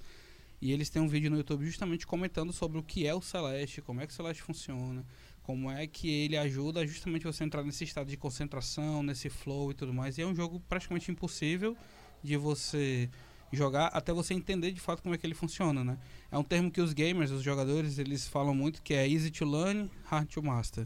Né? Então é muito Sim, fácil de aprender, sim. mas é difícil de você ser E mestre aí, naquilo. só completar com uma, uma, uma frase de uma paciente minha que tem depressão, que ela descreve a depressão como se tudo tivesse espinhos. Nossa. E era isso que eu ia falar. O- Nossa. Como esses jogos, eles falam de uma linguagem que existe uma identificação, identificação se fosse um- com arco-íris, unicórnios, um monte de coisa, talvez não Total. houvesse um engajamento. Uma aí identificação. entra a Aí, tem identificação e começa né? a ter uma evolução. Aí entra outro fenômeno que é da psicologia do esporte, a percepção de controle. A- o, quem tem depressão, ele perde um pouquinho disso. É como se a vida, por mais que eu faça alguma coisa, nunca vai dar certo. E com Sim. o jogo, gradativamente ele vai aumentando essa percepção de controle e aí ele pode generalizar para outras variáveis, Sim. outros contextos, outras contingências. Isso. É isso que acontece. que se. Tu quer falar, Bruno? Não, só ia complementar rapidamente Não, o que eles falar, dois disseram, assim. Sobre o Dark Souls, acontece muito com amigos meus que são absolutamente fãs da franquia, que é justamente de só é tão satisfatório e prazeroso porque é tão difícil. É tão insanamente difícil, difícil no sentido que o jogo ele é muito intolerante. O jogo é extremamente intolerante no sentido de uma porrada, você morreu. Ou você tá bem perto de morrer, entendeu? Uma porrada, um único erro. E ele é um jogo no sentido mais clássico, que é que eu vou explicar um pouco a diferença do Celeste, que é o quê? Você morreu, você volta e você faz as coisas de novo, você chega lá de novo e você faz. É repetitivo. Por isso que quando o Aracto fala que exige um pouco de paciência, não sei se eu concordo 100%. Exige um pouco, bastante de paciência de vez em quando. Mas é também muito o que o Aracto falou. Apesar de ser um jogo é, extremamente é, intolerante nesse sentido, ele é um jogo extremamente justo, que é o quê? Os comandos são simples e diretos ao ponto. Se você esquivar, você esquiva de qualquer coisa. Pode ser um meteoro gigantesco caindo do céu, pode ser um chutezinho na sua canela. Você esquiva de qualquer coisa com um botão. Se você for bom com isso, você consegue lidar. Então, é como ele falou, são comandos simples. A questão é, é difícil, é bem difícil. E aí, porque é difícil demais, quando você consegue concluir algo, você se sente muito, muito feliz. Eu acho muito curioso que a engine dele lembra os jogos bem antigões. Que você, porque os, os chefões sempre se mexem do mesmo jeito. E na hora que você descobre como o chefão se mexe, você se descobre onde posicionar e como derrotá-lo. Que é exatamente como funcionavam os jogos de 16 bits. De 8 e 16 bits. É verdade. Mesmo jeito. Pra quem jogava 8 e 16 bits, de repente você pega, vale, olha aí. Uhum. E o que eu ia complementar sobre Celeste é que Celeste fala de uma jornada de uma garota e que durante essa jornada na- subindo a montanha, ela se depara com o lado dela escuro, o lado né, dela negro. Que f- Sombra. é uma história sobre lidar com depressão. É sobre olhar no espelho e ver a si mesmo, só que o seu lado ruim. Então, entender que o seu lado ruim ele existe, lidar com ele, o lado que duvida de você, o lado que desacredita de você, o lado que bota você pra baixo, entendeu? Então, o Celeste é muito sobre isso. E aí a última coisa que eu tenho pra dizer é o seguinte: Não, pode falar, eu tava sentindo O- falta de tu falar. quando o Ítalo citou a questão de, da curva, né? é, ele falou do flow, meu Deus, Celeste é muito isso. A diferença entre Celeste e Dark Souls é porque Celeste é assim, é uma tela. Então você tem que passar daquela tela. Todas as vezes que você morre naquela tela inteira, seja logo antes de passar daquela tela ou logo no início, você volta pro início da tela. Você tem que recuperar e refazer todos os movimentos. Então ele te coloca nesse estado de errei, voltei rápido, vou fazer de novo. Errei, vo- voltei rápido, vou fazer de novo. É esse fluxo constante de tentativa, entendeu? Parece vai- o joguinho do Master System, que era o Alex Kidd. Cara, eu conseguia terminar o Alex Kidd sem perder nenhuma vida em meia hora. E às vezes eu jogava só pra fazer isso. Pois é. E aí, falando então dessa tendência de o jogo não ser fácil demais nem difícil demais, o meu exemplo que eu tenho pra dar é uma coisa que eu até comentei já no podcast da gente, que é sobre jogos de simulação, especificamente simulação de corrida. Tem um jogo muito específico de simulação de corrida chamado Dirt 3, que é um jogo de simulação de rally de carro. E aí, gente, assim, é muito complicado minha relação com esse jogo. Porque eu gosto de jogos desafiadores e difíceis e eu amo jogos bem feitos.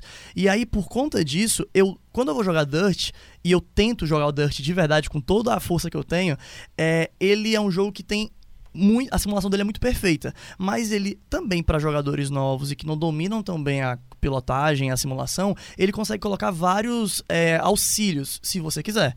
Então ele tem, por exemplo, auxílio de tração ABS, auxílio de derrapagem, é, auxílio de melhor traçado da pista, entre outras coisas. Só que quando eu vou jogar, e eu acho o jogo muito bem feito, e eu gosto de jogo desafiador, eu me nego a jogar com qualquer auxílio. Eu quero jogar a experiência do jogo completa. Só que eu jogo na experiência do jogo completa, eu não consigo passar da primeira fase. Eu juro por Deus que eu não consigo passar da primeira fase. caveira, né? Aí eu paro. Eu parei de jogar Dust 3 por causa disso, porque eu não consigo jogar o jogo sem auxílio. Ou melhor, Gente, com auxílio. é hein? É sério. Tu não quer. Não Também se for consigo. assim, não sou obrigada. Quando eu vou jogar o jogo É. com auxílio, eu acho fácil demais. Eu acho que o jogo não tá me dando a experiência completa, que o jogo era pra ser de verdade. E quando eu jogo sem auxílio, eu não consigo passar da primeira fase. É muito frustrante, eu É, paro. todo jogo eu sempre começo no hard, eu nunca boto easy. Exatamente. Essa, essa frase que tu, que tu falou é exatamente a frase que a gente evita que o jogador fale. Que ele é tinhoso? Não, que. Não sou obrigado. Ah, sim. Porque é justamente isso. Eu não sou total. nem obrigado, eu vou me embora daqui. Aí o jogo, não, pelo amor de Deus, não obrigada. É, exatamente. O cara tem que pensar assim: eu não sou obrigado, mas eu quero, quero com todas as minhas exatamente. forças. Então, quando, co- a motivação de jogar, ela é totalmente interna. Não existe motivação externa. Existe estímulo, existe reforço, existe várias coisas. Mas a motivação do jogar, ela é totalmente do jogador. Entendi. Eu ia falar com vocês, na verdade foi o que o Bruno falou e eu estava feliz que ele estava falando muito. Queria perguntar para o Ricardo e para o Heráclito se existe uma grande quantidade de estudos hoje relacionando é, é, transtornos mentais, quer dizer, é, como você tratar transtornos mentais, lançando mão de ferramentas como é, jogos.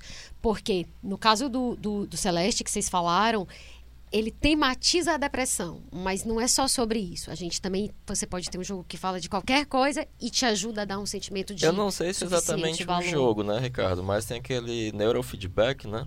É, na verdade é um recurso que é o, que é o, é o biofeedback. É o Biofeedback, perdão. Que aí alguns usam neurobiofeedback, que para auxiliar a pessoa a identificar os estados emocionais, fisiológicos, eles colocam na tela de computador um- uma, uma imagem, se for para uma criança, tipo uma bolinha, então ele ensina como é que ele vai manter essa bolinha flutuando. E isso vai depender da tua respiração, teu batimento cardíaco e estados né, de- é, é, cognitivos, né, de, de transmissão, de, de sináptica, enfim, para ajudar a criança ou o adulto, no caso, a manter o que eles chamam de coerência cardíaca, né, de controle emocional.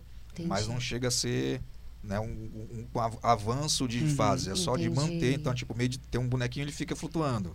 E ele só consegue manter a flutuação se ele tiver com um ritmo X de respiração e de batimento cardíaco. Entendi. Então, auxílio, no caso, de um aparelho que mensura estados fisiológicos, junto com uma imagem para facilitar esse condicionamento, de certa forma. Interessante. É um simulador de flow.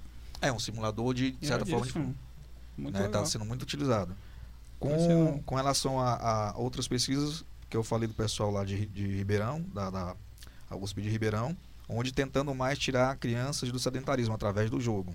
Esse É, é, isso. muito legal. Tem jogos para idosos, né? Mas aí é, dos mais simples aos mais complexos, para que eles já falam que isso ajuda a pre prevenir Alzheimer e alguns mostram que existe uma, uma, uma diminuição né, do, do avanço da, da, cronicidade da doença. Agora, obviamente, são estudos iniciais que precisam de uma certa Entendi. validação. Mas é bem interessante, assim, pelo menos como luz, ponto de possibilidade ali. Tanto esse da questão da, do sedentarismo, né, essa coisa do Alzheimer, e o que tu falou foi um estudo específico do teu aluno, né, Heráclito? É. Exatamente, ele foi estudar na verdade. Pedro. E, e, assim, eu uso alguns jogos mais, mais no smartphone. Sim. De que é joguinho, joguinho, né? Tanto faz, né? É. Joguinho, joguinho, sim. Mas, assim, para trabalhar atenção e concentração de atleta.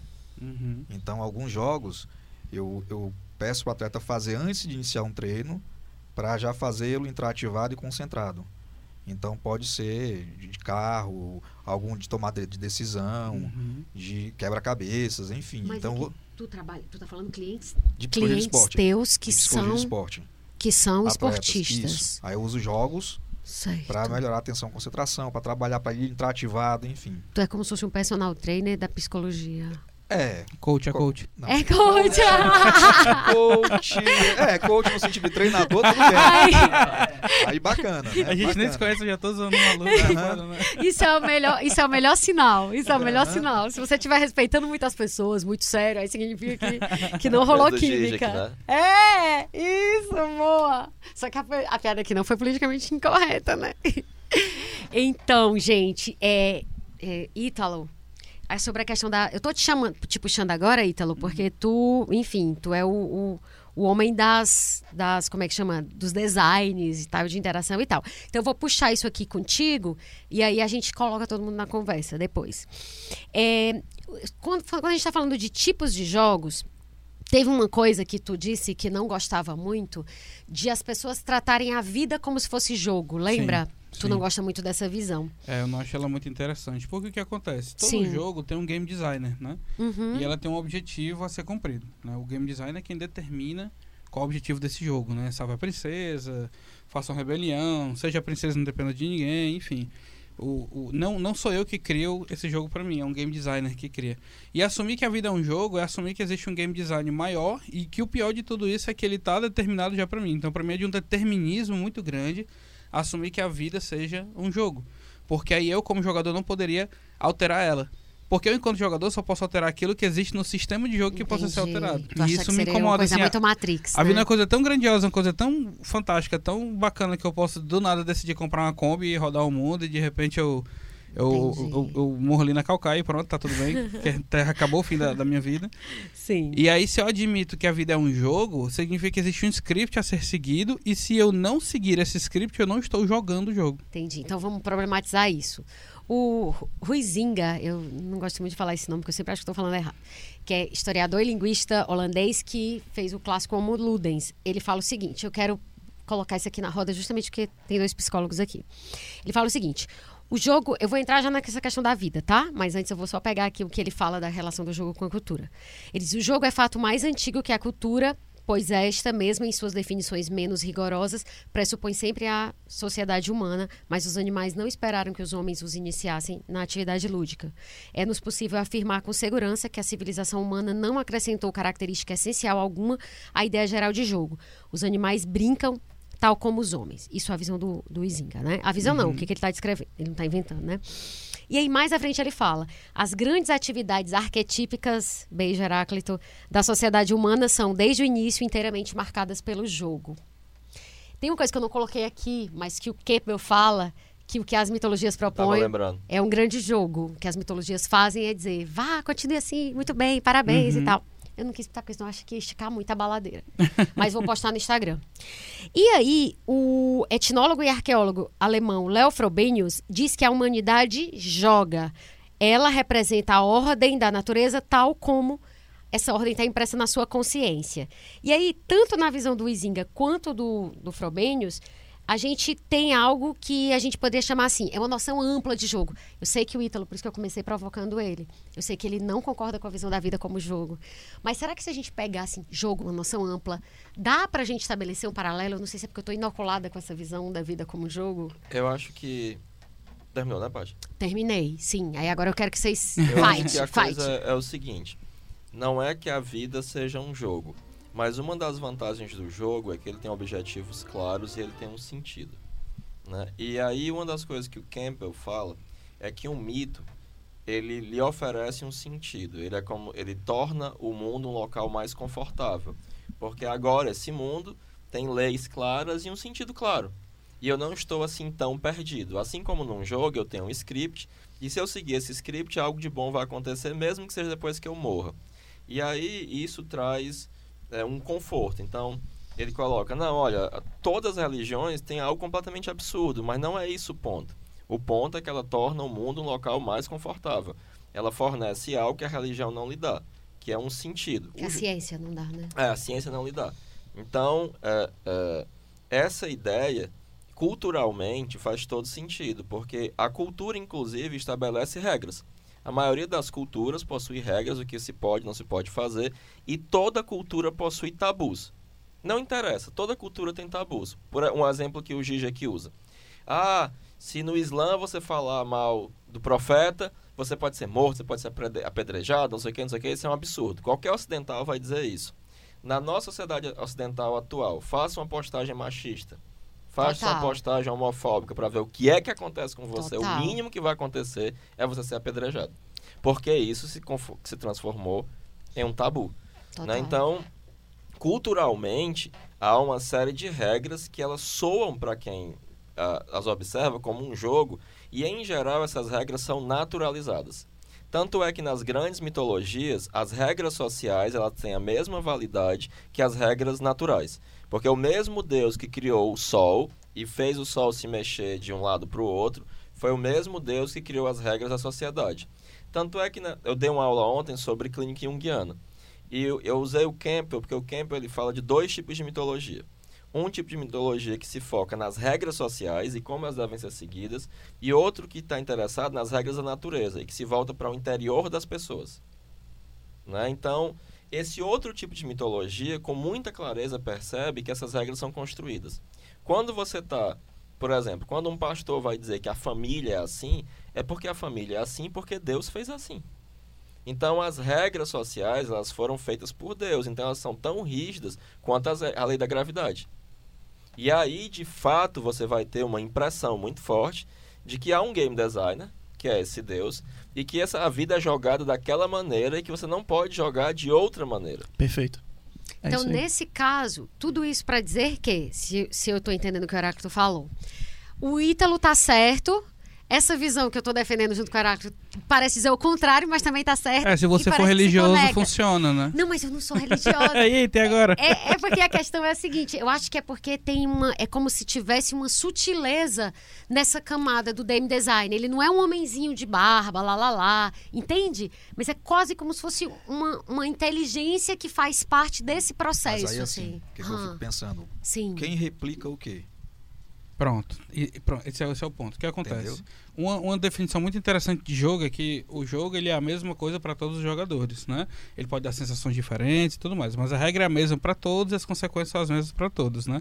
É, tem um- uma, uma das coisas que o, a própria Kate fala, vou me esforçar para lembrar mais da Kate do que do Zimmerman. Acho que é porque o nome do Zimmerman é tão caricato, Porque né? Que a gente acaba lembrando tabus, mais. né? É. Por que não, né? Por que não quebrar esse tabu, né? Uma, uma das coisas que a própria Kate e o Zimmerman falam é que o jogo ele acontece no ambiente controlado. Sim. Então, sim. tipo, quem controla esse ambiente? Quem controla esse ambiente é a quantidade de regras que é colocada nesse ambiente, né? Baseado nisso, tem algum, alguns game designers que concordam que se o jogador determinar que aquilo é um jogo, aquilo é um jogo, assim como a arte. Se eu, enquanto espectador da arte, determinar que aquilo é arte, aquilo é arte e pronto, tá tudo bem. Não existe uma convenção comunitária naquilo, né? Deixando aí- claro que tu me deixou isso bem, né? bem explícito, aí, aí é a um debate gente, grande. a gente né? acaba evocando o Pierce até pra isso, né? Tipo, a definição de verdade, de realidade e tudo mais e tal. Pode ser verdade pra mim que aquilo é um jogo, mas não necessariamente é uma realidade de que aquilo é um jogo, né? Então, no fim das contas, vai da percepção do jogador. Né? E, inclusive, dentro do próprio universo, tem jogadores que olham alguns jogos e dizem: Isso não é um jogo. Né? Então, jogadores mais ortodoxos, por exemplo, não admitem jogos de celular como jogos. Eles acham que é uma brincadeira, que é uma diversãozinha.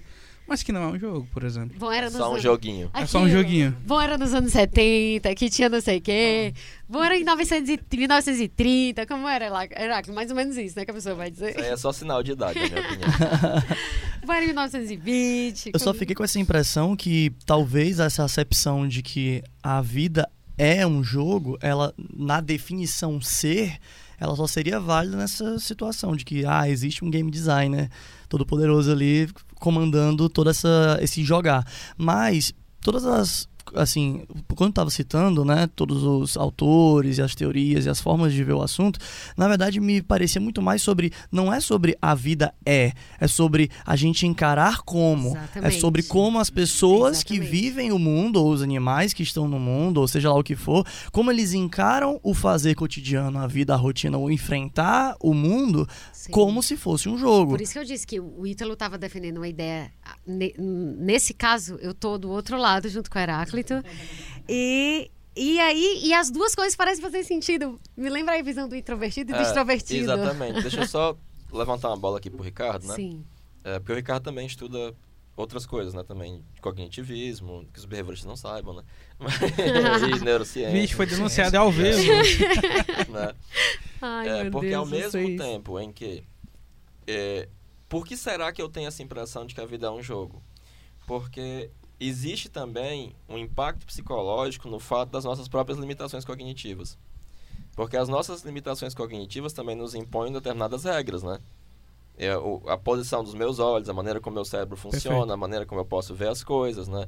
Então, é, provavelmente há uma fantasia relativa a, a isso, ao jogo, porque eu tenho limitações cognitivas que me impõem determinadas regras fixas. Perfeito. Eu acho que é porque também eu, eu tô tão imer- imerso nessa questão do profissional de desenvolvimento, de jogos e tudo mais, que a primeira coisa que a gente faz é se preocupar logo em, em botar logo dentro da caixa, classificar e dizer, pô, isso aqui é um jogo. Total. Porque é uma das maiores dificuldades, inclusive, que a gente, como desenvolvedores de jogos, tem, que é para definir, seja para um cliente, seja para um consumidor, seja para outro colega, até se aquilo é um jogo ou se aquilo não é um jogo. Né? Então, tipo, imagina pra gente passar um orçamento de fazer um jogo, por exemplo. Muitas vezes a gente tem Tá, algumas mas- complicações mas em assim, relação a isso. Eu queria que vocês me respondessem o seguinte: Sim. quais são as características básicas de um jogo, de todo jogo? O Heráclito falou um pouquinho. A gente vai chegar aqui. Olha aí. Nessa parte. A gente vai chegar já já. É, Mas vou- é- é- vou- eu vou- tô adorando Vou deixar tudo falar. Vou Cara, eu tô Paty falar. adorando essa conversa toda, porque todo mundo parece estar discordando e todo mundo tá fazendo sentido, cara. Eu tô amando tudo isso. É, é, é, como é Mas que o pessoal gente- chama? É, é divergência convergente, né? É isso. A gente vai chegar nessa questão das características, mas tu quer logo. Não, porque assim, o que, que eu fico, fico pensando? Hum. Eu posso estar sendo até injusto. Ou cometendo algum, algum equívoco. Você nasce, você engatinha, você caminha, você passa de fase. Uhum. Você passa de fase. Você tem rituais de fase. Né? E, e cada fase tem prêmios. Então, Perfeito. cada fase tem prêmios. Punições também, né? Tem. Bem Obviamente, mais do a gente, que quando-. Eu sou 7, 8 anos, eu quero chegar na adolescência. Quando eu tiver adolescente, eu vou poder beijar na boca, eu vou poder fazer isso. Sim. Tá, tá, tá, tá, tá. Outra fase. Aí descobre que não pode fazer nada. É. E aí tem outra fase. E Sim. tem outra fase. E tem outro detalhe, que tem um pouco da, de uma abordagem da, da terceira onda da comportamental, que fala o seguinte: todas as nossas vitórias, todos os nossos sucessos, eles vêm com muito sacrifício. Não vem de graça. Qual o jogo que é fácil? Não existe jogo fácil, né? Esse jogo Entendeu? é fácil. Tipo, Até- ele só vem fácil se você for herdeiro, né? Entendeu? Diga assim, Isso. vamos dizer aqui. Então, É o ne- macete de nesse, jogo, nesse né? sentido, Ser eu acho que herdeiro. quando eu perguntei naquele, naquele momento, o que que replica o quê? Eu acho que, o- que, o- que o, o, o designer de jogo, quando ele vai elaborar, me perdoe, Claro, claro. né? Quando ele vai pensar em algo, ele está replicando um pouco do que vocês encontram no dia a dia. concordo. toda Claro que certeza. tem um começo, meio e fim. Só que a vida não tem começo, meio e fim. Até tem. Se eu for para Calcaia, ele né, entrar num, num bairro, né, tem um... Então, desculpa, Calcaia, eu amo Calcaia. Mas eu quero. eu entendo também, cara. Eu adoro essas sutilezas da- das conversas. Porque eu entendo tudo que vocês estão falando. E aí eu entendo também o, o Ítalo como uma pessoa que faz esse negócio todo dia, que tem que fazer propostas de orçamento e que ele não pode ficar filosofando muito, sabe? Não, e, e assim, ele tem que dar algo mais fechado. Se a gente for observar assim, ah, vou, vou traduzir em artefatos que para poder é, é, validar minha retórica, né? A vida é um Sim. livro, a vida é uma música, a Sim, vida é uma receita de sim, bolo, sim, a vida sim, é qualquer sim, coisa. sim, E aí, sim. a partir do momento que eu tô no campo subjetivo, eu posso achar o que eu quiser e tá tudo bem. Né? A minha preocupação é muito mais com a classificação objetiva, para que a gente possa definir o produto, definir o profissional que faz Entendo. aquilo, definir quais são os Entendo. objetivos. Então, por exemplo, o, o, o- e eu acho até legal porque jogo como a, como a mídia mais recente, vamos colocar assim, tá sofrendo tudo que cinema sofreu, que quadrinho sofreu e tudo mais, né? Então, tipo, um menino se fantasiou de um personagem de. de foi Free Fire? Foi de Free Fire, né? E aí entrou numa escola em Suzano e saiu matando todo mundo. De quem é a culpa? Então, quando eu consigo definir exatamente o que é aquilo, eu consigo até mesmo encontrar ou não, né? É tipo, encontrar quem são os culpados de verdade daquilo ou quem não são os culpados daquilo. Eu adorei quando você estava falando mais cedo que, tipo, eu preciso do acompanhamento dos pais em relação a isso, né? Então, eu fico muito feliz que os dois profissionais da psicologia, diretamente falando, né? Assumem que isso é uma verdade, que tipo, a gente também não pode simplesmente deixar a pessoa ligada com entretenimento ali e foda-se, vai fazer o que você quiser, a culpa é do eletrônica, entretenimento, né? uma babá eletrônica, Tipo a né? TV, videogame, né? Então, nova tipo, TV. A minha preocupação maior, ela é muito mais em fazer com que isso eh, possa ser colocado dentro de uma caixinha, que é para quando eu precisar consultar essa caixinha, eu saber o que é que eu tô procurando ali dentro, né? E, novamente, né? Tipo, ah, se a pessoa acha que aquilo é aquilo, tudo bem, tá tudo ótimo, lindo, maravilhoso, assim como a arte, né? Eu- a minha, minha formação inicial é de artista. Então a primeira treta da, da academia é isso, né? O que, que é arte? Sim. E aí começa a discussão em cima, é, não é, aí Quem vem tá do autorizado a champ, dizer o que é. Quem né? tá autorizado, aí vem É. a polícia da arte e tudo mais, né? É, tem. E o jogo não envolve só o jogo, alguns jogos, né? Por exemplo, eu vou falar aqui de drogas muito pesadas, né? Magic the Gathering. Eu joguei durante muitos anos. É craque. Jogava de azul, jogava de azul. Eu jogava de azul e preto. Meu Deus, é uma pessoa complicada. Você É, uma pessoa Não O que, dá pra complicada. confiar significa numa pessoa jogar que joga de de azul? azul. Explica. É porque o que azul usa estratégias pra fazer o jogo não andar. Azul é um deck que deixa as outras pessoas não jogarem. Não jogarem, não adorava diversão. Ele é um fazer killer, isso. é um killer. Não, Não, pior. Aquilo era o vermelho. É, ele não mata as pessoas, ele só faz tudo que você quiser fazer, ele diz não. É só isso. Gente, tipo, eu quero é fazer ótimo. isso, não. Eu quero fazer isso aqui, não. Não, não, não, não. São É vários muito não. estratégico, né? Aí o que, é que acontece? O Magic, ele custa muito dinheiro. Muito. E você, a não ser que você seja muito rico, eu tinha uns colegas muito ricos que o pai trazia três, quatro caixas de Buster dos Estados Unidos pra eles. Senhora. Você não consegue montar os decks que você quer. Aí o que acontece? Surge uma cultura de você ser ladrão e desgraçado. Porque você engana as pessoas e troca cartas que não valem nada por cartas muito caras, né? É um trickster, né? É. E aí é muito interessante que aconteceram duas coisas muito curiosas comigo. Eu aprendi a cara que as pessoas fazem quando acabaram de me enganar. E aí uma vez na minha vida eu tava na Unifor, tinha acabado de entrar no doutorado e tava falando com um sujeitinho lá da, da psicologia, que tinha acabado de entrar na psicologia, mas era meio metido. E aí ele falou um negócio que me convenceu. Eu disse, não, eu vou pensar então. Aí ele fez a mesma cara. Aí eu disse, filha da puta, tá me enganando, desgraçado. Podia ser no poker, né? Ele É, pois É é. verdade, Jogar poker poker, face, né? é verdade. Pronto, eu acho interessante isso. Você- falou do poker, eu me lembrei de um exemplo. Tem uma, uma, uma corrente de pensamentos que ensina as pessoas a, a conquistarem pessoas usando métodos bem, bem behavioristas até, né? Que é aquele pick-up arts, né? Então, tipo, muita gente já tá convertendo pick-up arts num jogo, por exemplo. Isso até certo ponto é legal, é interessante. Só que se eu digo que pick-up arts é um jogo, então todo mundo que faz jogo faz pick-up arts, aí começam as relações. A minha grande preocupação enquanto profissional é como é que a gente correlaciona isso, né? É do mesmo jeito que eu digo assim, é, o rapaz que matou John Lennon leu o livro tal. Qual foi o livro que ele leu? Foi Apanhador no campo Apanhador Campo de centeio. Centeio. Então todo mundo que lê isso, Salinger. Então todo mundo que lê isso então vai querer matar uma pessoa. Não, É- é- é- jamais, esse é o é. grande problema, porque essas correlações elas vão nascendo. Mas existe entendeu? uma mitologia de que vários grandes assassinatos o cara tinha lido recentemente ou possuía o apanhador no campo de centeio. Então Olha aí. tem uma teoria da conspiração desse. Pronto. E aí o que acontece? Não, baseado nisso, né? Mas pra tudo tem. no mundo vai ter uma teoria da Pronto, conspiração. baseado nisso, por também. exemplo, né? A gente tem esse caso de coronavírus rolando no mundo aí e tudo mais. A Sim. empresa Corona de cerveja já perdeu quase 7 milhões em rendimentos. E disse que não leu apanhador no campo de E disse que não leu apoio Então, tipo assim, a minha grande preocupação é como é que a gente correlaciona isso. Como uma mídia que está sendo alvo de qualquer coisa, qualquer grande novidade, a culpa é dessa mídia, né? Eu, enquanto profissional, me vejo no sentido de realmente levantar essa bandeira Entendo. e dizer, não, beleza, legal, mas isso objetivamente falando, quantas pessoas estão concordando com isso? Literalmente assim, ó, o papel da gente enquanto desenvolvedor ser meio que a polícia dos Entendo. jogos em relação a isso, né? Problematizar, né? É, Ficar a dizendo, gente precisa levar é, isso porque que acontece? Às vezes acontece, né? De uma pessoa morrer jogando. Eu, enquanto game designer, caralho, que legal. Porra, a pessoa morreu jogando, a pessoa esqueceu da própria vida, porque o meu jogo é tão Ele bom. tá dizendo que legal. Não, isso, isso Tu quer que corte essa parte? Não, quero não, pode deixar, pode deixar, porque foi, foi uma coisa que a gente, a gente até conversou entre nós assim, ficou, cara, sendo sincero, se alguém morresse jogando teu jogo, macho eu ia achar massa. Ou seja, você como, como designer É, zerou como o jogo, designer, né? Venceu. Você Zerei, zerou o né? jogo. Eu, eu consegui controlar o ser humano ali de uma forma que ficou fantástico, ele esqueceu da própria vida. De um, de um, de um prisma, de um prisma bem nefasto, Sim. de fato é isso mesmo. Mas de outro prisma, eu tenho responsabilidade sobre a vida daquela pessoa. Mas de outro prisma, aquela pessoa tem responsabilidade sobre a própria vida. Mas de outro prisma, como é que estava essa pessoa? Então tudo isso é uma, preocupação. ética aí meio É uma discussão ética que delicada. a gente, enquanto desenvolvedor, tem que participar sim. E realmente a gente tem que orientar o nosso jogador. Tipo, a gente tem que colocar, às vezes, momentos em que a gente quebra o flow de propósito, por exemplo. Então o Sim. cara tá no flow, tá no flow aqui, meu Deus, sangue no olho e tal, matou todo mundo. E aí para, de repente uma paz, assim. Aí a pessoa fica, vale, por que eu tô tão em paz? Eu vou beber uma água. Pronto, pelo menos esse Comer um cidadão chocolate. foi beber uma água, foi seria comer um aí, se a chocolate, gente né? partisse desse pressuposto, o cara que constrói uma Ferrari, ele era pra ser preso quando o cara atropelou alguém com a Pronto, Ferrari. olha aí, Sim, né? Entendeu? Só que o que acontece é porque, inclusive, isso aconteceu quando os carros começaram a ser popularizados. A culpa era dos carros. E aí, como o jogo é a, é a mídia da vez, é a coisa nova da vez, tudo é culpa dele. Tudo é culpa dos malditos joguinhos, né? O conservador sempre vai encontrar na coisa mais nova, na vanguarda, a culpa. Né? Então é, é impressionante como aquele mito da, da alegoria da caverna ele é constante, ele é eterno e, e ele é correto, porque é isso, as pessoas têm medo daquilo que é novo, ficam culpando a coisa nova, né? Sim. Mas de novo, gente, pelo amor de Deus, eu quero cortar a subjetividade de ninguém não. Não, não, não, não, mas eu, pra mim tá tudo fazendo sentido, assim, não sei se pra quem tá ouvindo, mas pra mim... É, eu tenho outra história muito interessante do Magic, né? Porque a gente tinha um conhecido chamado João Bobão. Que ele era chamado de João Bobão porque ninguém nunca, jamais conseguia enganar ele. Nunca, nunca, jamais.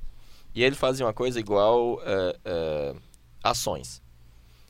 Quando saía uma coleção nova, ele vendia no preço, no preço máximo toda a coleção antiga dele e comprava no preço mínimo todas as cartas novas. Então ele sempre tinha o baralho da estação mais forte.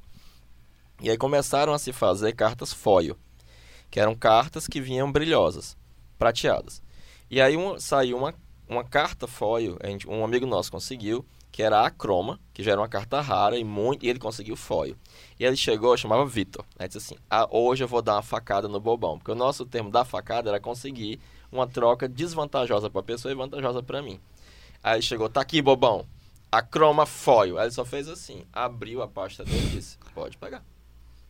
E aí o Vitor tirou 700 reais de cartas. Eita. E aí, é minha? É. Aí ele pegou o celular, fez uma coisa, tá, acabei de vender por 2 mil dólares para um chinês. É, gente, Magic é um negócio muito sério, gente. É, di- é, é papelão que é dinheiro, entendeu? É cartinhas ali. Bitcoin, Bitcoin em forma de É, é tipo isso. É, é- Magic é, é basicamente Pesado. são drogas pesadas, assim. Pesadíssimo. É um negócio muito sério. Se seu filho jogar Magic, não terá dinheiro para comprar O droga. pessoal tá falando, o É a pessoal tá falando de crack, né? Ah. Porque não conhece. Não, mas é isso mesmo. Isso que você falou aconteceu muito comigo também. Já tirei uma Chromafoil também, já deu a mesma confusão nessa arrumação toda aí, lá no Shopping Avenida que a gente jogava. Shopping Avenida. E recentemente eu tirei um Senhor dos Fractos Foil, quando eu parei de jogar e tudo mais, e eu tinha gastado muita grana no pré-lançamento dessas cartinhas. Eu não vou gastar uma grana aqui e tal, não sei o quê. E eu recuperei o dobro dessa grana com uma carta, vendendo só ela.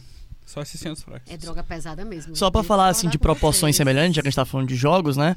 É, um amigo meu, pessoa absolutamente normal, como nós aqui e tal, né? Assim, tava lá Opa. jogando CS, tava lá jogando CS e ele abriu uma caixinha. E aí no CS, que é um jogo de tiro em primeira pessoa, quando você abre essas caixas, vem skins, que é como a gente chama pinturas diferentes pra armas, pra elas parecerem diferentes. Então ele tirou uma skin de uma arma lá específica que ele conseguiu vender online por, sei lá, uns 600 reais. E aí ele ganhou esse dinheiro de crédito na própria plataforma de jogos pra jogar outros jogos, pra comprar outros jogos que não fossem necessariamente CS, mas enfim, era dinheiro, entendeu? Eu sei que parece não ser dinheiro, mas é dinheiro. Sei- é 600 reais. Por causa de uma partida que ele jogou, abriu uma caixa, tinha uma skin rara, ele pegou e vendeu em pouquíssimo tempo e pronto. Não é como se estivesse faltando oferta, entendeu? Isso sim é viciante. Isso acontece, Isso viu? é. Assim, é difícil, é difícil, mas acontece. Nossa senhora. É outro patamar, né? E a gente vai pra outro patamar É, que, já é cassino, já corra mais parece que tem a explicação também cassino. psicológica, a questão de É. reforçamento positivo. Eu vou manter o comportamento porque eu posso ganhar também outro que Ao mesmo- dinheiro literalmente Pronto. falando. Sim. Ao mesmo tempo, aconteceu um caso que eu acho super relevante a gente falar, que existe uma empresa chamada Electronic Arts e ela tem um jogo chamado Battlefront 2, que é do Star Wars até. E tem um esquema de loot box, né? Que são as caixinhas que você compra as caixinhas e tem elementos surpresas que vem dentro, né? Você não tem certeza do que vem dentro, como se fosse um pacote de figurinha e tudo mais. E aí que acontece? O pessoal começou a estudar o algoritmo de como essas caixas funcionam. E os jogadores começaram a estudar o algoritmo disso, a heurística disso. E começaram a perceber que é uma, uma, uma, um caça-níquel. Então a empresa está fazendo isso de propósito. Uma coisa é eu colocar é, elementos de, de, aleatório e tudo mais e tal, e aí acontece mesmo, bota a possibilidade de 0.004% de aparecer e Isso aparece, aí é massa para entender. O Ricardo pode explicar através do behaviorismo por que, é que o caça-níquel é, é, alicia tanto o comportamento Né? de repetição, né? E aí, só, só para terminar, eu realmente quero ver essa explicação. É, os próprios jogadores reclamaram, reclamaram a um ponto que a União Europeia se uniu para processar a Electronic Arts. Vocês viram que recentemente nos, nos termos de alguns serviços que a gente mesmo usa, as empresas todas mudaram como é que funcionava o EULA deles, né? Que é aquele termo de uso. Vo- vo- Vocês devem ter Google, Microsoft, Spotify, É, todos eles pediram, né? A gente está mudando aqui e tal, não sei o quê Verdade, um dos recente. maiores Foi- influenciadores foi isso. Porque isso aconteceu no Reino Unido. Então, o que aconteceu? Como o Reino Unido mexeu nisso, o próprio parlamento chegou junto, proibiu a empresa, multou e mudou como é que a internet funciona. Por causa, principalmente desse caso. Então, de novo, né? É o desenvolvedor que tem que entender qual é a responsabilidade dele nisso tudo. E deixar isso na mão de. Só complementando de maneira breve, vocês entenderem como era absurdo, é um jogo de Star Wars que você não tinha todos os personagens desbloqueados do início. Pra você desbloquear eles, vocês tinham que pegar essas caixinhas. Só que as probabilidades de vir os personagens, sei lá, personagens básicos, personagens simples do jogo, eram muito, muito baixas. Então as pessoas se matavam de jogar até vir um personagem que teoricamente era pra estar dentro do jogo, entendeu? O jogo ele era vendido pras pessoas como joga Star Wars Battlefront, tem todos os personagens, mas Entendi. ele não tem de início, você tem que desbloquear, entendeu? Isso é muito chato, porque é um jogo Igual uma pago, não é um jogo vi uma- gratuito. Uma, tirinha que era assim. É, cadê o seu currículo? Só tem uma página. Não, a próxima é DLC, tá contratado. É contratado pra EA, né? Essa vaga aí. Porque o foda é que você não podia comprar nem com dinheiro, porque o jogo é pago, você não podia comprar com dinheiro de verdade os personagens. A única maneira é você comprar caixas pra ter a sorte de tirar o personagem. Você Entendi. entendeu a loucura? Entendi.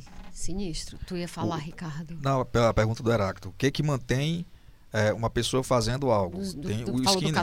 É, né? o Skinner, ele, ele- quando ele foi pensar na ciência do comportamento, ele falou que você tem esquemas de reforçamento. Então ele fala que tem esquemas mais poderosos, outros menos. Vou utilizar um, né, uma linguagem mais, mais do cotidiano. Sim. Então você tem o que ele chama de esquema de razão fixa, Uhum. que pode ser variável ou não. Então dá um exemplo. Toda vida que eu se eu apertar no botão eu ganho um bombom. Uhum. Então toda vez que eu apertar eu ganho um bombom. Isso é uma razão fixa. Tá?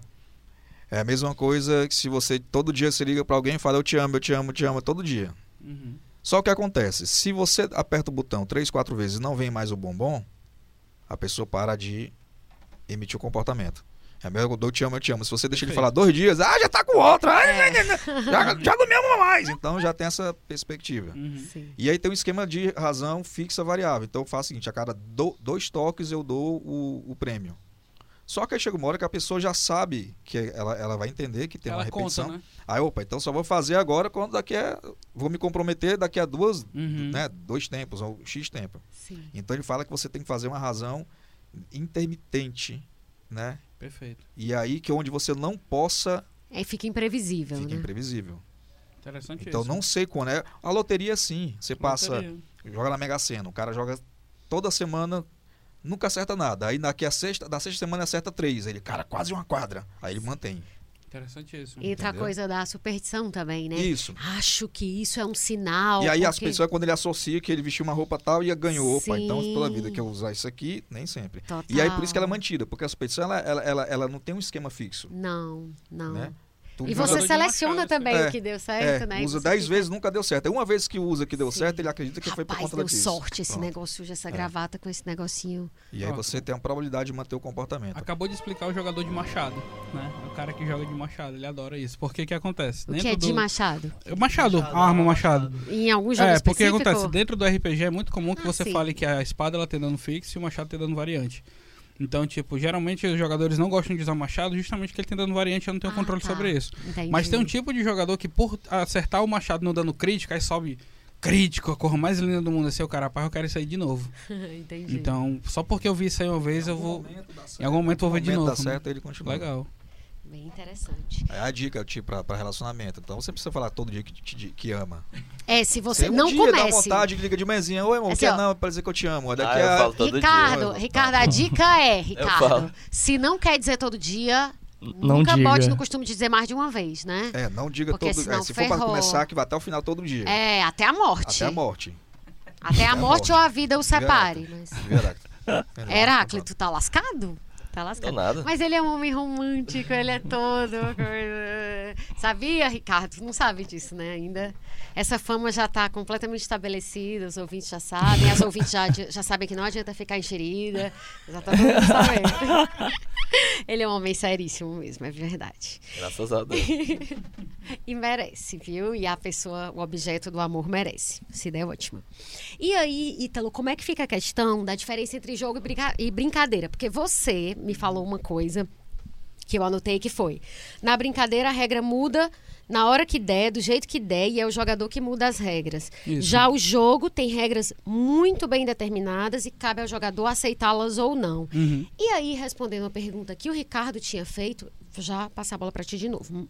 Ítalo. É porque no- o ouvinte não sabe com quem é que eu tô falando quando a gente É passar verdade. a bola, né? Devia estar gravando no IGTV isso aqui. Ai, mas aí Eu falei tá isso cabelo várias e produção, vezes. Maia- arrasante. Cabelo e maquiagem. Fazer uma live na próxima. né? Mas aí precisa de produção, porque, né? Ninguém vai botar a sua cara na Medina assim pra ficar pra sempre.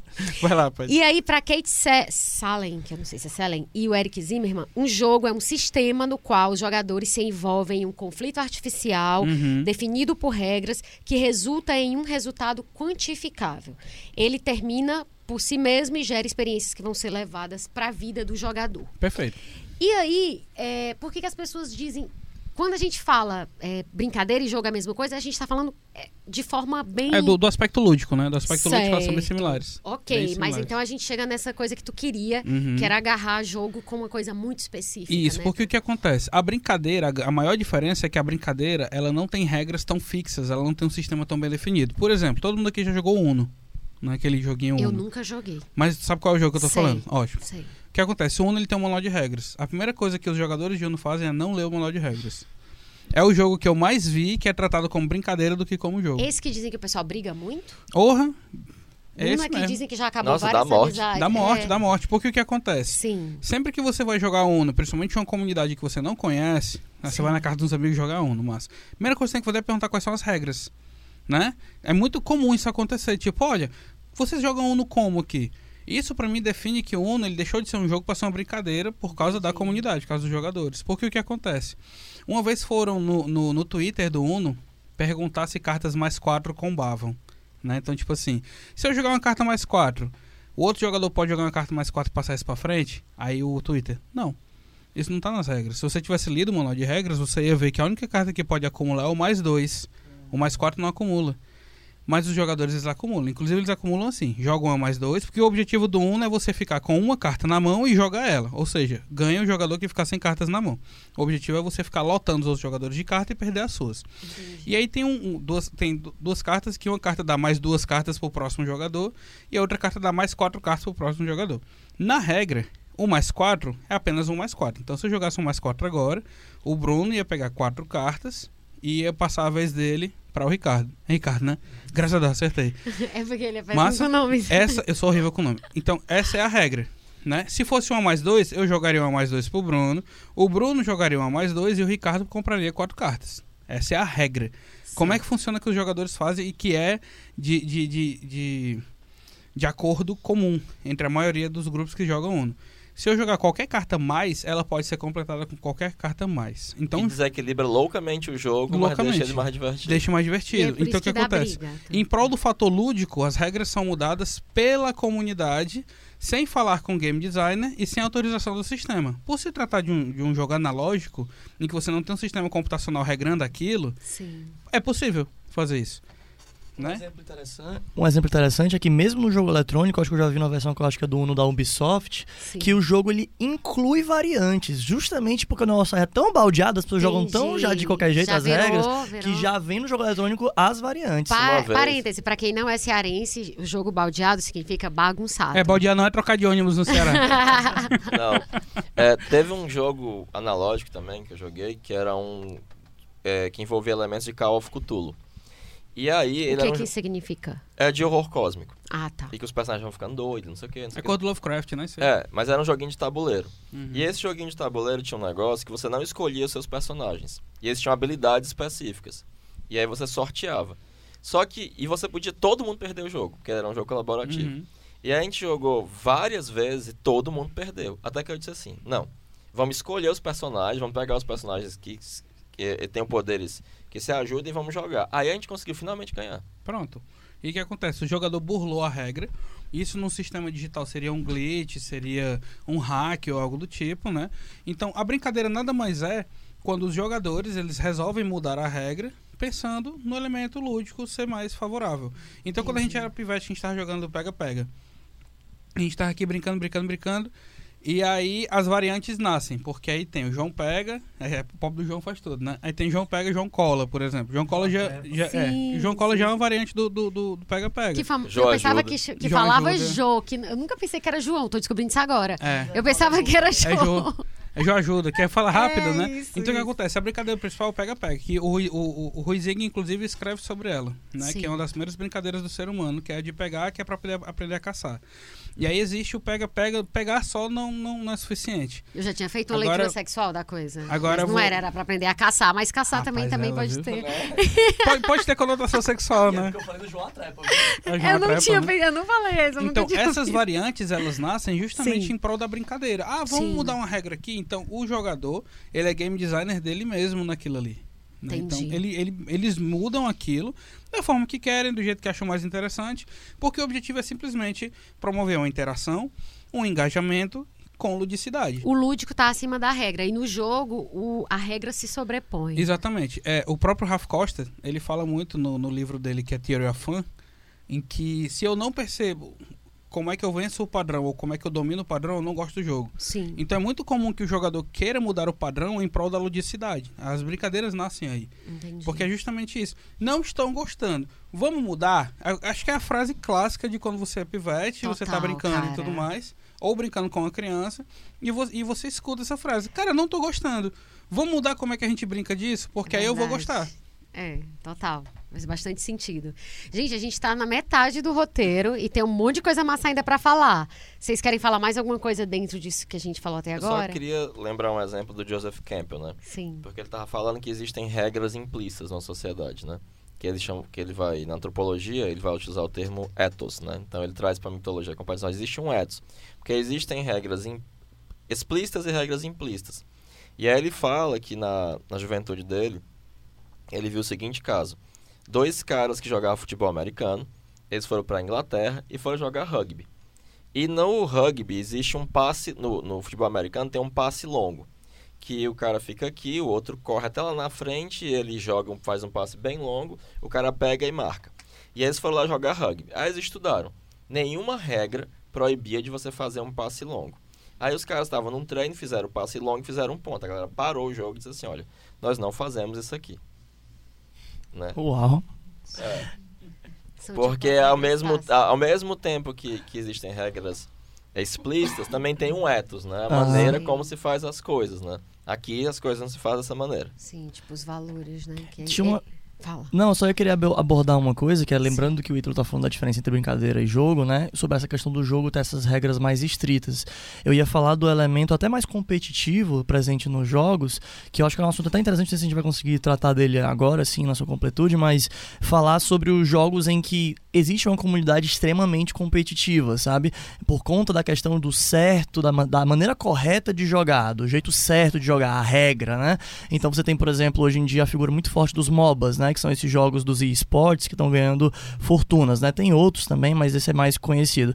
Então, League of Legends, Dota. As pessoas, é, é costumeiro as pessoas que jogam ou que não jogam, que vêm de dentro ou que vêm de fora, perceberem, acreditarem, é, minimamente assimilarem que é um jogo com uma comunidade tóxica, certamente tóxica, no sentido de que se você é um jogador ruim, ou iniciante, ou mesmo um jogador experiente, mas que comete Sim. um erro, a galera cai em cima. Inclusive a de empresa pau. começou a lidar com isso, porque eu não jogo, mas eu, eu consumo muito YouTube. E o YouTube sempre tem propaganda de jogos. Pelo menos pra mim sempre aparece. E eu gosto de assistir as propagandas de jogos porque elas são divertidas. Então antes de ver o vídeo eu assisto. E uma das coisas que está na propaganda de League of Legends é que você vai para uma sala adequada ao seu nível. É.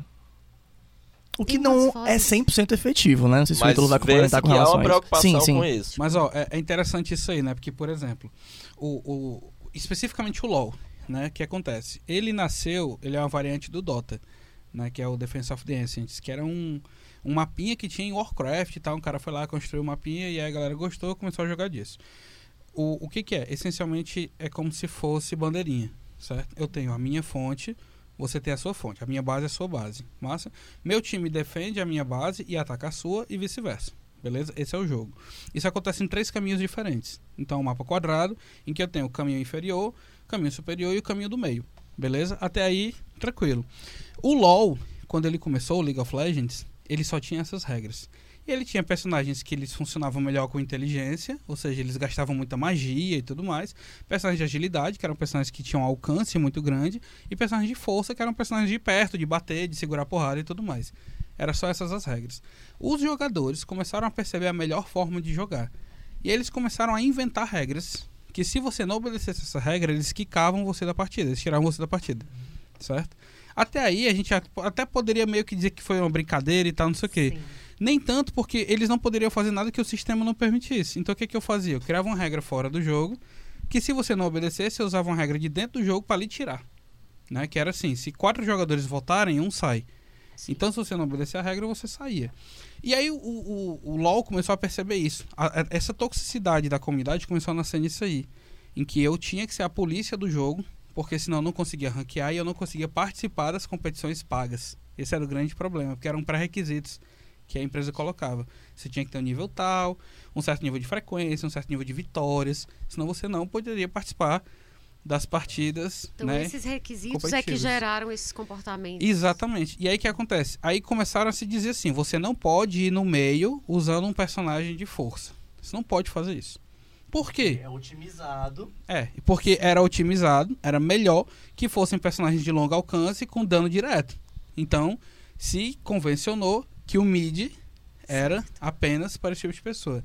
E aí se criou o ADC, que é o carry, que é a pessoa responsável por matar. E eles perceberam, se essa pessoa der o último strike, ela ganha mais experiência que os outros, então ela fica mais forte mais rápido e ela ganha mais dano mais rápido, consequentemente a nossa equipe está otimizada para vencer. E aí eles começaram a criar essas regras. E hoje o LoL ele tem uma série de regras colocadas justamente por influência da comunidade. Mas de novo, é o jogo.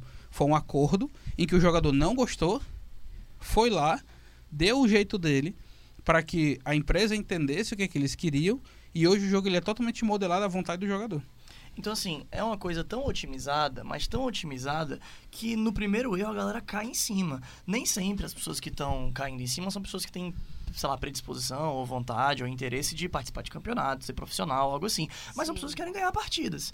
Só que o pessoal leva tão a sério isso lá, num nível, que é complicado você fazer qualquer coisa diferente do que é já pré-estabelecido. Então, minimamente, eu tô com um personagem que está dentro das regras pré-estabelecidas da comunidade, ou seja, eu estou com o tal do ADC no lugar certo, mas eu estou com um ADC que, não sei, não funciona muito bem com a minha equipe, ou que não é um dos melhores personagens disponíveis, é um dos personagens que as pessoas, sei lá, acham meio que uma piada, mas eu gosto dele, eu quero jogar com ele, não importa. As pessoas, você, você justifica, você fala, você conversa, você diz, gente, eu já ganhei várias partidas com esse personagem, deixa eu mostrar o que eu sou capaz, não importa, entendeu? As pessoas são complicadas. É como se fosse o ambiente do Facebook só que dentro de um jogo. Jogo. É. É, a mesma coisa.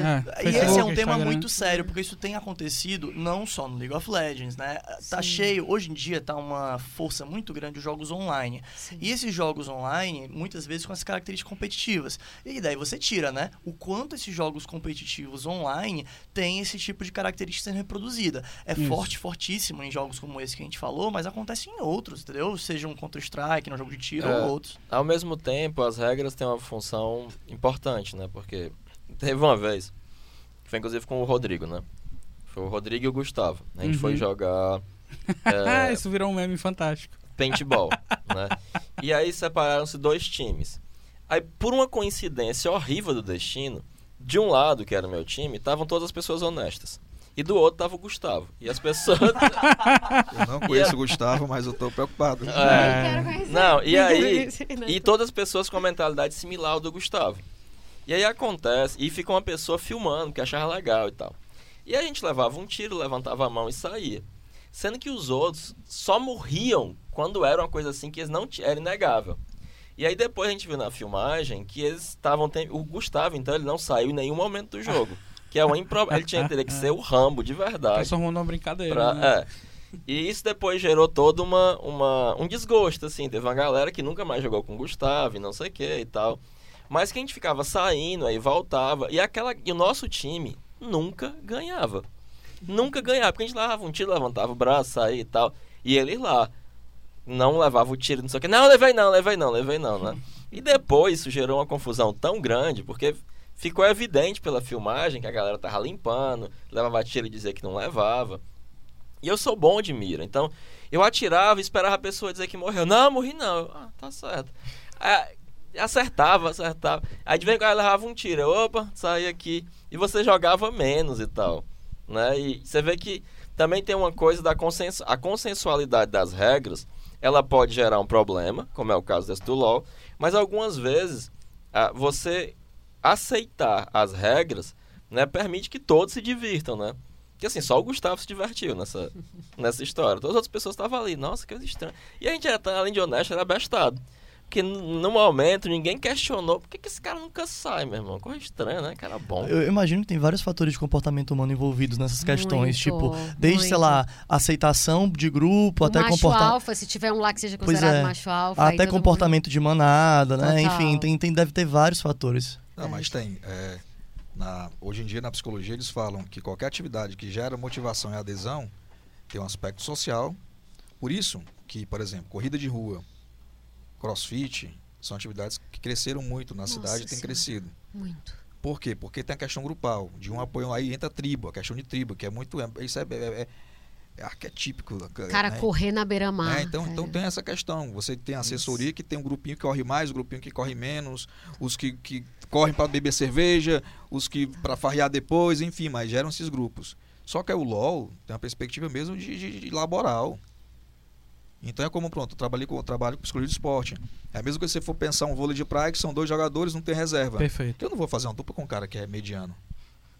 Entendeu? Não vou fazer, não tô louco. Eu, eu preciso daquilo, eu quero ir para uma Uhum. Olimpíada. É. Então É o LoL tem essa característica. Então ele virou, virou mesmo essa competição, me- a Exatamente. questão profissionalizante. Vira, vira até uma outras- treta que, pelo amor de Deus, a gente não vai puxar ela aqui, senão, né?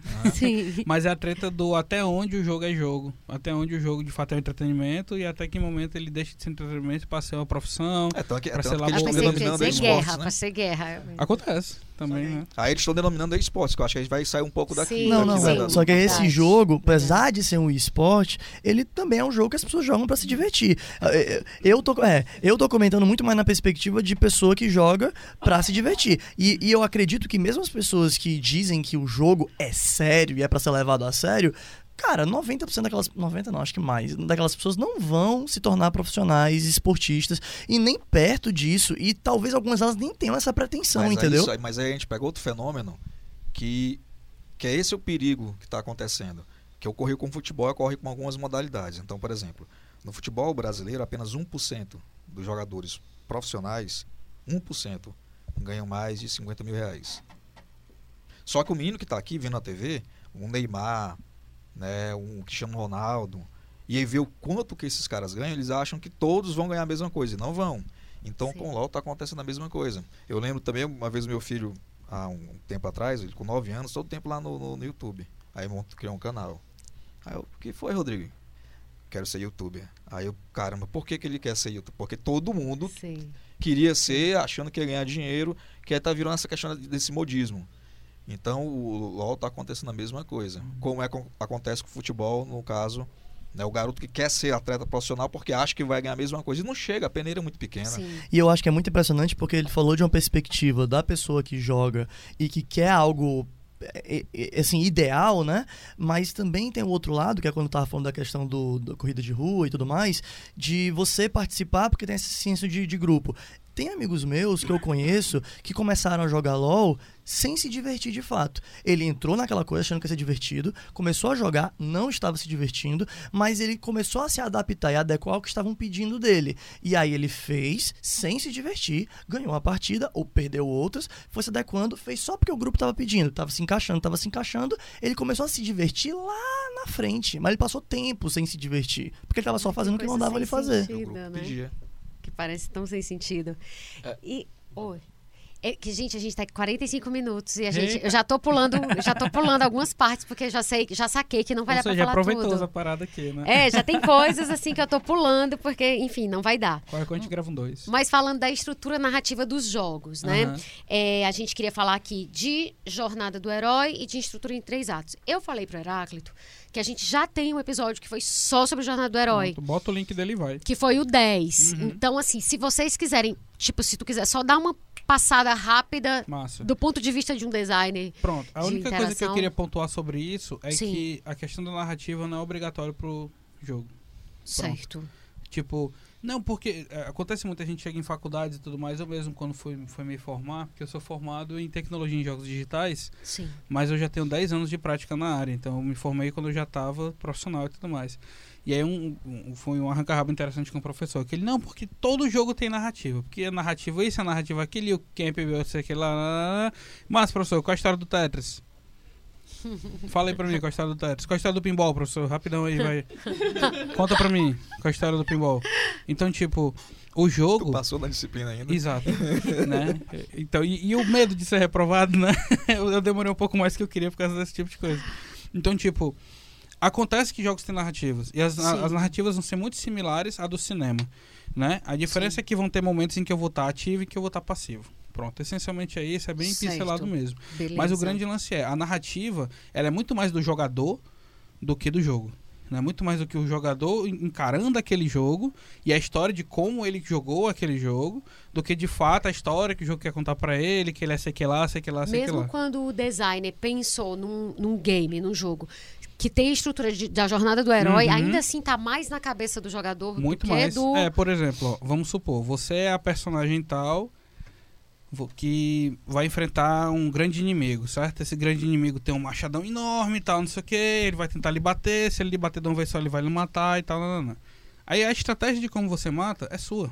Então quando a gente for jogar e a gente depois for conversar sobre Vou isso, contar a gente não vai conversar sobre como o fulano é foda e meu personagem é foda. A gente vai conversar sobre como foi que eu matei, como foi que você matou, a gente vai comparar estratégias e tudo mais. É muito mais sobre a experiência do jogador, essa narrativa, do que de Perfeito. fato sobre a história que o jogo tem pra contar.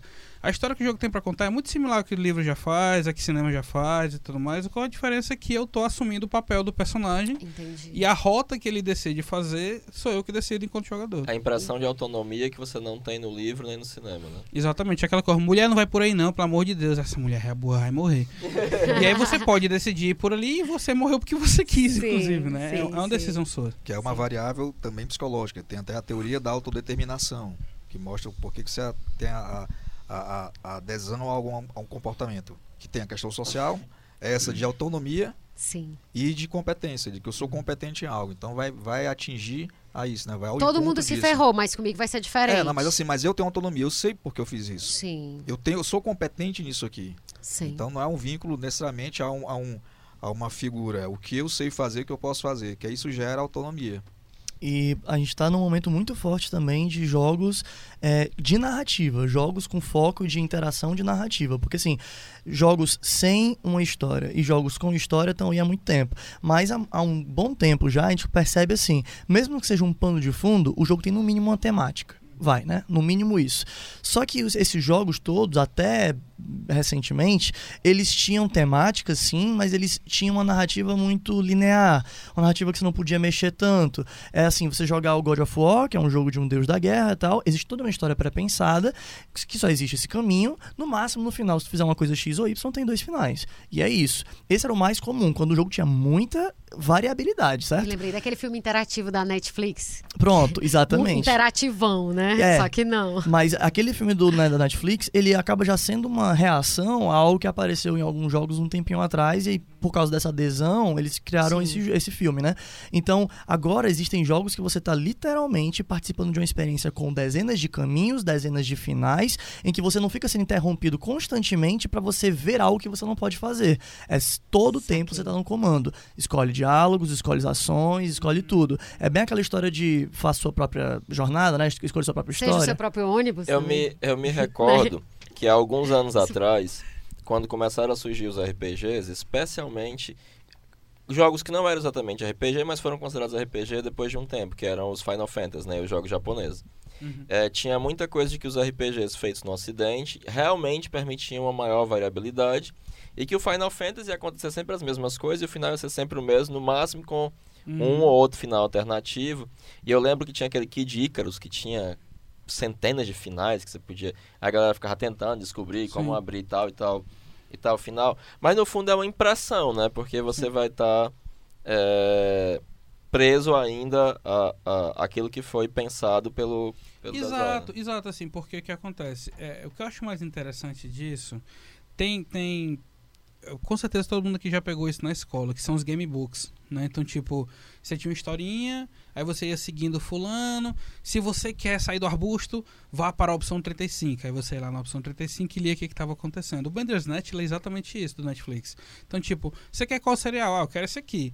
Mas, então, por que você escolheu esse aqui? Você ramificou para esse lado. E aí eu vou nas ramificações, né? Sim. O mais comum quando você fala de histórias são, são histórias do tipo vara de pescar, né? Que é literalmente um, como se fosse uma constelaçãozinha de uma varinha de pescar, né? Tipo, o pontinho anda um pouquinho, o pontinho anda um pouquinho, e aí ele faz essa curvaturazinha que tem aquela momento de tensão, do clímax e tudo mais. É muito similar à estrutura de três atos. Sim. É a, a, a história do, do- da bola de beisebol, que parece uma bolinha de beisebol, ou seja, todo mundo começa sempre no mesmo começo, ramifica, ramifica, ramifica, tem sempre o mesmo final, ou finais muito similares e tudo mais. E a estrutura que o japonês usa, que é a do ramalhete de flores. Né? Então, sempre o mesmo começo, ramifica, ramifica, ramifica, vários finais diferentes. Chrono Trigger, que é do Super Nintendo, tem 14 finais. Que por sinal é o, o jogo. Ele só É, perde pra melhor Zelda, na RPG minha de todos, na minha opinião. Na, na moral, assim. É, emocionalmente É, eu prefiro o Zelda, mas assim, em É, termos quando, de quando você fala de narrativa, acho que o Chrono Trigger, ele- falando muito melhor, Zelda, incrível Zelda é muito melhor jogo. adventure, de fato, né? Então, tipo, o fato mesmo é que a, a grande exploração do, da narrativa do jogo é quais são as possibilidades que eu posso dar pro jogador para ele assumir consequências diferentes. Tem um jogo do PS4 que é o Detroit, Detroit Become Human, que você é um é um ciborgue negociador. E aí você negocia casos com as pessoas e tal. Então, de repente, o cara tá com arma na cabeça de uma criança. E aí você tem que negociar todas as situações possíveis e impossíveis e tal, não sei o quê. Só que todas as situações possíveis são situações previstas pelo game designer, né? Ironicamente falando, onde a gente tem maior possibilidade narrativa é justamente no jogo de RPG analógico. Em que o Total. mestre tá aqui jogando com isso. você e Total. tal, pá.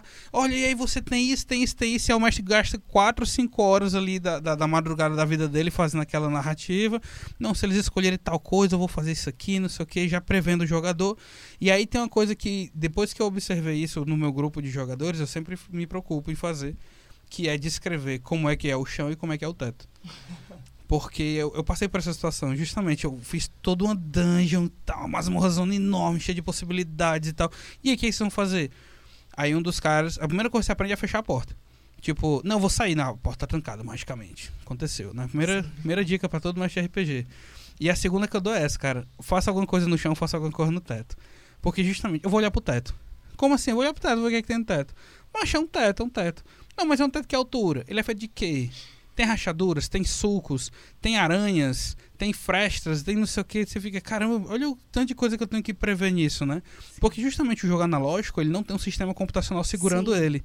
Então, como a imaginação é quem segura ele, aí lascou. No caso, o jogo digital, ele sempre vai ser um sistema fe- fechado, mesmo que ele Sempre. chegue a 15, 20, 100 finais. Exatamente. O que pode Mas acontecer... tá mapeado, né, Isso, alguém. exatamente. O que você pode fazer é estruturas isomáticas, você pode fazer acordos, você pode fazer coisas procedurais e tal.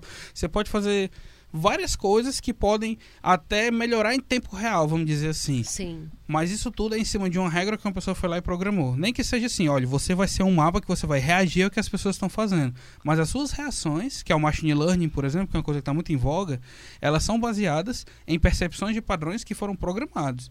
Então eu só vou perceber aquilo que eu fui ensinado a perceber. Não Sim. tem coisa mais behaviorista do que um computador obedecendo ordem. Sim. Mas vamos e convenhamos, assim, é muito mais do que a gente nunca sonhou em ter em termos de jogos. Tipo, o exemplo que o Vitor tava falando do filme de terror, que você tá vendo a mulherzinha e, ela fala, e você fala, caraca, não vai por aí, ela é loucura, você vai morrer. Você literalmente tem como fazer isso agora. Esse filme é tem, real. tem um dos jogos agora, antes desse Detroit Become Human, que eu acho que é da mesma empresa, que é o Until Dawn, que é basicamente um filme de terror clássico, crianças numa casa isolada, abandonada e um assassino vindo pegar elas. E você comanda cada um dos personagens em momentos diferentes. E aí eu conheço gente que acha todo mundo um saco, quer matar todo mundo. Eu conheço gente que favorita alguma pessoa e ela, eu vou proteger só ela. Eu conheço gente que quer salvar todo mundo. Você tem a opção de tentar fazer o que você quiser, entendeu? Se você quiser escolher como uma Uhum. pessoa vai morrer, você pode. Claro, dentro das possibilidades que Dentro o jogo dá. Eu acho engraçado, é, porque eu tenho uma capacidade muito grande de imersão, né? E aí você acaba descobrindo determinados valores. É o melhor jogador que tem, cara, que é o jogador que aceita, né? Ele É, aceitou. Aceito, é. E aí eu, eu joguei Skyrim assim, loucamente, loucamente. Aí eu fui fazer a, a quest dos assassinos. Ah, beleza, matando todo mundo lá e tal. Aí eu fui fazer a dos ladrões. Aí quando eu ia roubar, eu dizia, "Ei, cara, isso é muito errado. Aí eu ficava todo numa. Eu demorei muito tempo pra Perfeito. fazer a dos ladrões, porque eu não me sentia à vontade pra roubar ninguém. Eu matando o povo lá, morre, morre, morre. Tava de morre. boa. É, oxe, Não matar rapaz, tudo bem, né? Mas, é, mas roubar, é que é foda. eu achava assim um negócio. É, é o, é o pessoal do choque de cultura que brinca, né? Não, cara, filme pra toda a família, só tem homicídio, né? É verdade. Não tem beijo gay. Mas, ó, Exatamente é- é, isso. concordando contigo, tem um exemplo do Muito Skyrim que bom. eu acho perfeito. Que é o seguinte: tem um jogador que ele queria roubar todo mundo. É a missão dele. Ele botou na cabeça dele, né? O, o, o meta-jogo dele era esse. E aí ele saía roubando, roubando, roubando, tal, não sei o quê. E ele percebeu que ele entrou numa loja em que ele não conseguia roubar, porque sempre tinha alguém olhando pra ele. Aí que foi que ele fez? Ele pegou os baldes que tem no chão e começou a virar os baldes na cabeça dos, dos personagens. E os personagens tinham a visão bloqueada. Então o que é que fazia com que ele percebesse que você estava lá? Eram os olhos estarem vendo você. Se ele tampasse com o balde, não tinha olho vendo você. E aí ele conseguiu roubar isso. E aí é justamente. Agora imagina que tu é o game designer. Cara, eu vou botar aqui um algoritmo para que se alguma coisa for tentada ser colocada na minha cabeça, eu vou reagir. Isso é coisa realidade, entendeu? Tipo, é como se a gente tivesse aqui do, do nada o cara chegasse com um balde e aceitou, ei, nossa primeira reação, né? Que porra tu tá fazendo aqui, pô? Ou Que seja, que ele que é? contornou a regra do jogo. É, Ele contornou a regra do jogo usando as regras do jogo. Depois que né? eu aprendi as coisas lá de assassinato, tinha tem um personagem numa das primeiras cidades, o White Run, que ele é muito chato, que ele fica o tempo todo gritando. Eu fui lá e matei ele. Aí o White Run se tornou um local muito mais agradável. Pronto, olha aí. E a gamificação. Agora Eita. eu vou- já tô pulando várias coisas, porque, A enfim. gamification, né? Gamificação, porque assim, quando a gente está falando de gamificação, a gente não está falando de jogo, a gente está falando de trazer a lógica do jogo. Eu não gosto dessa expressão vida real, né? Uhum. Tudo é real, é, É. é online ou offline. Eu gosto de dizer que a gente traz a lógica do jogo pra fora de contextos que não são jogos. Isso, pra fora do jogo, Isso. exatamente. E aí, é, fala um pouco, Ítalo, sobre a gamificação, porque eu acho que isso é uma coisa interessante. né? É, rapidão, isso foi um termo cravado pelo Nick Pilling. Teve uma conferência sobre game design e tudo mais. E ele só soltou a ideia. Galera, e se a gente usasse elementos de jogos em coisas que não são jogos? E aí, né? E aí começou a criar gamificação. E aí a gente tem algumas vertentes interessantes. A vertente que eu gosto mais é do Jesse Shell. Jesse, o Jesse Shell é game designer. Ele trabalhou na Disney. Ele fez vários joguinhos para Disney, várias interações e tal. E ele fala que gamificação, na verdade, é uma grande bobagem ele diz que ele fala sobre design motivacional. Na verdade, é como é que eu vou motivar as pessoas a fazer as coisas acontecerem. Né? O, o grande creme de la creme para ele é isso. De novo, é como é que eu desperto a motivação dessa pessoa. Né? Então, a gamificação conhecida, a basicona, é o que a gente chama de PBL, que é Points, Badges and Leaderboards. Né? Então, são pontinhos, são conquistas e são Medalhas. o quadro de vencedores. Né? Isso é a escola. Isso essencialmente é a escola. Ela funciona exatamente assim. Você tem pontos, você tem as honras aos méritos e você tem os melhores alunos nas turmas especiais. Massa? A gamificação é um grande recurso para quando você quer que situações aconteçam, quer que comportamentos apareçam, mas você não tem por que esses comportamentos aparecerem. Porque justamente as pessoas que estão envolvidas, elas não se veem motivadas a isso. Então a gamificação ela é essa, esse estímulo ao motivacional. Ela nasce essencialmente com essa missão. Por isso que ela não é um jogo. Ela é usar recursos de jogos. É como, por exemplo, se eu tivesse é, mentindo. Mentir é atuar? Nem sempre. Né? Ele usa recursos de atuação para que eu possa executar uma mentira. Da mesma Sim. forma a gamificação. Então tu tem uma, tu tem aí uma preocupação com os conceitos, né? Até pela, enfim. Mas aí no caso, é, quando a gente está falando de gamificação, a gente pode falar de design motivacional e design de interação nesse contexto. Né? A gente já falou um pouquinho, até o, o Ricardo colocou algumas coisas que, que a gente fez aqui o link com o design motivacional, mas queria que tu falasse um pouco mais, assim, na, porque, por exemplo, a Kate, de novo, e o Zimmerman, eles falam que ao jogar, a parte do incentivo é simplesmente jogar e muitas vezes é o principal motivador. Isso, exatamente. Toda gamificação, ela nasce com uma missão. Sempre, sempre, sempre, sempre. É, nem todo jogo nasce com uma missão, né? Tipo, por que, que eu jogo Mario? Por que, que eu jogo Skyrim? Eu jogo essencialmente porque eu quero. Eu jogo essencialmente porque o tema me atrai, porque eu gosto da história, porque eu gosto da arte, porque eu quero saber o que, que vai acontecer, porque eu gosto dos controles. Tetris não tem missão? Não. Ah, não, a missão do Tetris é jogar Tetris. é esse, esse, esse aqui é o massa. Não né? é colocar Inclusive, os quadradinhos é piada em Skyrim o como a pensão principal é fácil. Exatamente. O Alduin é uma besteira de você matar. Exatamente. É que nem Minecraft. Minecraft tem final. Minecraft é um jogo que a galera acha que é um sandbox, não sei o quê, mas ele tem final, na verdade. Você é uma pessoa que se prepara para matar um dragão. Né? A grande história é essa. E a gamificação não. A gamificação ela sempre tem uma missão muito específica. Então é sempre sobre um processo tem que dar certo. E esse processo não está dando certo. Geralmente é por falta de engajamento ou por falta de interatividade. Aí você usa de camada lúdica para que Sim. você possa provocar esse engajamento e essa interatividade. Os a missão é essa. É, os eu vi que o, que o, que o Nick Pelling, eu chamo Pelling, mas é Pelling, ele usou esse termo em 2002. Em 2010, as empresas começaram a usar no contexto de marketing. Exatamente. Os programas de fidelidade das companhias aéreas são gamificação? Perfeito. podem ser considerados? É, se você considerar aquela casquinha do McDonald's, por exemplo, olha só. Você quer uma casquinha do McDonald's. Você Sim. não quer fazer nada, tá esperando alguém fazer compra, ou então tá esperando seu Uberzinho. Sim. compra uma casquinha no McDonald's, aí a pessoa vai lá te entrega uma parada, que é um cartãozinho com um carimbinho no 1, e aí tem 12 carimbinhos ali. Aí você olha para ela, o que, que é isso? Não, depois que você tomar 12, você ganha um. Certo? A propensão a você tomar mais sorvete é maior só por causa disso.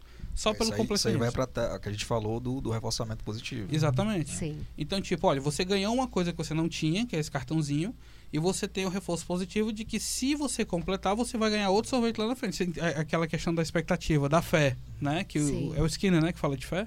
Sim, sim, eu botei no roteiro, é porque eu pulei essa parte. Não, comecei a ler loucamente aquele livro, fiquei, rapaz, que negócio tirado. Então, tipo, você gera essa expectativa. Você gera o que a gente cria nos jogos, que é o que a gente chama de eye candy. Né? São os doces para os olhos. Então, Sim. existe uma expectativa de atingir aquilo. Quem nunca que entrou no site da Netshoes, por exemplo, ou então da Dafit, da Vida e tudo mais, e aí tinha assim, você recebeu 30 reais na sua 30 próxima reais compra. de crédito. Aí você fica, né? 30 conto, eu ganhei 30 reais. Aí tem gente que não cai nessa, né? Não, foda-se, não, não tô afim. Aí sai, na hora que sai, ele diz assim: você vai sair e vai perder 30 reais na sua próxima compra.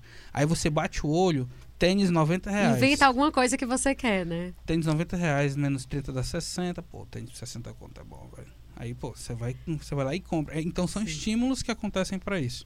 Né? Vou só recuperar aqui a frase da fé que tu falou. vai, fala aí. O esforço frequente também suscita fé. Uma pessoa se sente segura ou certa de que será bem sucedida. Experimenta uma sensação de domínio, de poder ou de potência. O reforço frequente também origina e mantém o interesse por aquilo que a pessoa está fazendo. Então, exatamente é isso, né? A gamificação, ela acaba sendo usada de modo até vil por algumas pessoas, entendeu? E aí, de novo, eu como profissional me coloco muito nessa preocupação de conversar e tudo mais. Acontece muita gente chegar em empresas e a pessoa diz assim, eu quero muito a gamificação para minha empresa. Aí você olha assim, pera, se a pessoa quer uma gamificação para a empresa dela, Sim. grandes chances dela não querer. Por quê? Porque se ela quisesse uma gamificação, ela já sabia até qual era e já estava até fazendo. Se ela está chamando um profissional para ir fazer isso, grandes chances dela não precisar disso. Então aconteceu uma vez eu ir numa empresa que eles queriam engajar a galera, não sei o que, não, vamos fazer aqui umas gamificação, tipo funcionário do mês, não sei o que, pai e tal. E aí eu, tá bom, beleza, deixa eu só conversar com os funcionários, que é importante você conversar com os jogadores para entender o que é que você vai entregar para esses jogadores, né? 20 aspas nos jogadores. E aí, conversando com eles e tal, e todos reclamaram que o ambiente era escuro. E a gente só fez abrir a janela. Pronto, a gente abriu a janela, a produtividade aumentou 20% na primeira semana. Só por causa disso. Então, tipo, às vezes a pessoa não precisa de ludicidade para ter engajamento e interação. Total. Às vezes ela já tem a interação e engajamento despertos ali, às vezes o ambiente simplesmente não é bom. Então, tem muita empresa que bota logo um, um escorregadorzão do Google, né? Assim, não, vou botar um escorregador do Google, porque lá é que é massa o negócio todo. Vamos agitar o dress code da empresa na sexta-feira. Vamos fazer a rodada da fortuna, não sei o quê. Tem as palhaçadas que você fica olhando pra pessoa e fica, cara, você perguntou se as pessoas querem isso? Porque o grande lance da gamificação é por que, que as pessoas não estão interagindo e ou por que, que as pessoas não estão engajando naquilo. É o primeiro ponto é entender isso. Para só depois eu. Ah, ok. Agora a gente vai ter que fazer uma gamificação. Que às vezes não é isso, às vezes você, simplesmente você dá uma folga pro cara quando ele precisa, pronto, resolve tudo. E eu falo muito de, de, de corporativismo porque é onde a gamificação está se alastrando. Sim. É onde o, o RH ama isso porque engaja as pessoas e elas ficam mais E, legais. todo- e e não sei os modismos, né, do mundo corporativo. E ficam mais corporativo adora. produtivos e tal, não sei o quê. Já aconteceu exatamente. Eu escutei exatamente essa frase. Eu cheguei numa empresa para fazer outra coisa, certo? Eu era cliente dessa empresa. E aí o cara olhou pra mim e disse assim: Tu que é todo tatuado, deve gostar dessas coisas de gamificação. Vamos conversar aqui.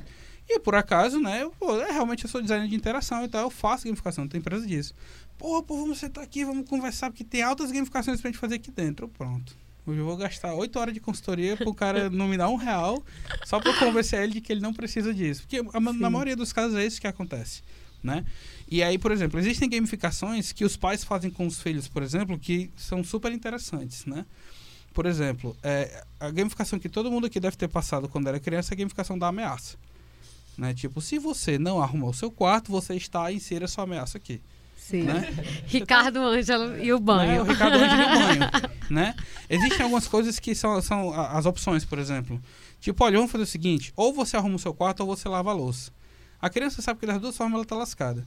Mas pelo menos ela pode escolher qual a forma que que, ela que tá se- lascada. é, como ela quer se lascar, exatamente. Então, de novo, a gamificação ela é um recurso para que eu possa beber dos jogos aquilo que faz com que as pessoas se motivem a jogar os jogos e eu traga isso para a vida real para que eu possa motivar as pessoas a fazer aquilo que eu quero que elas façam na vida real. Na verdade, é quase uma modelação de comportamento. Algumas É uma situações. modelação de comportamento. Então, modela o comportamento e o, aquele, o foco é esse, o modelo é esse, aí gradativamente a pessoa vai se aproximando do, do objetivo que eu quero alcançar.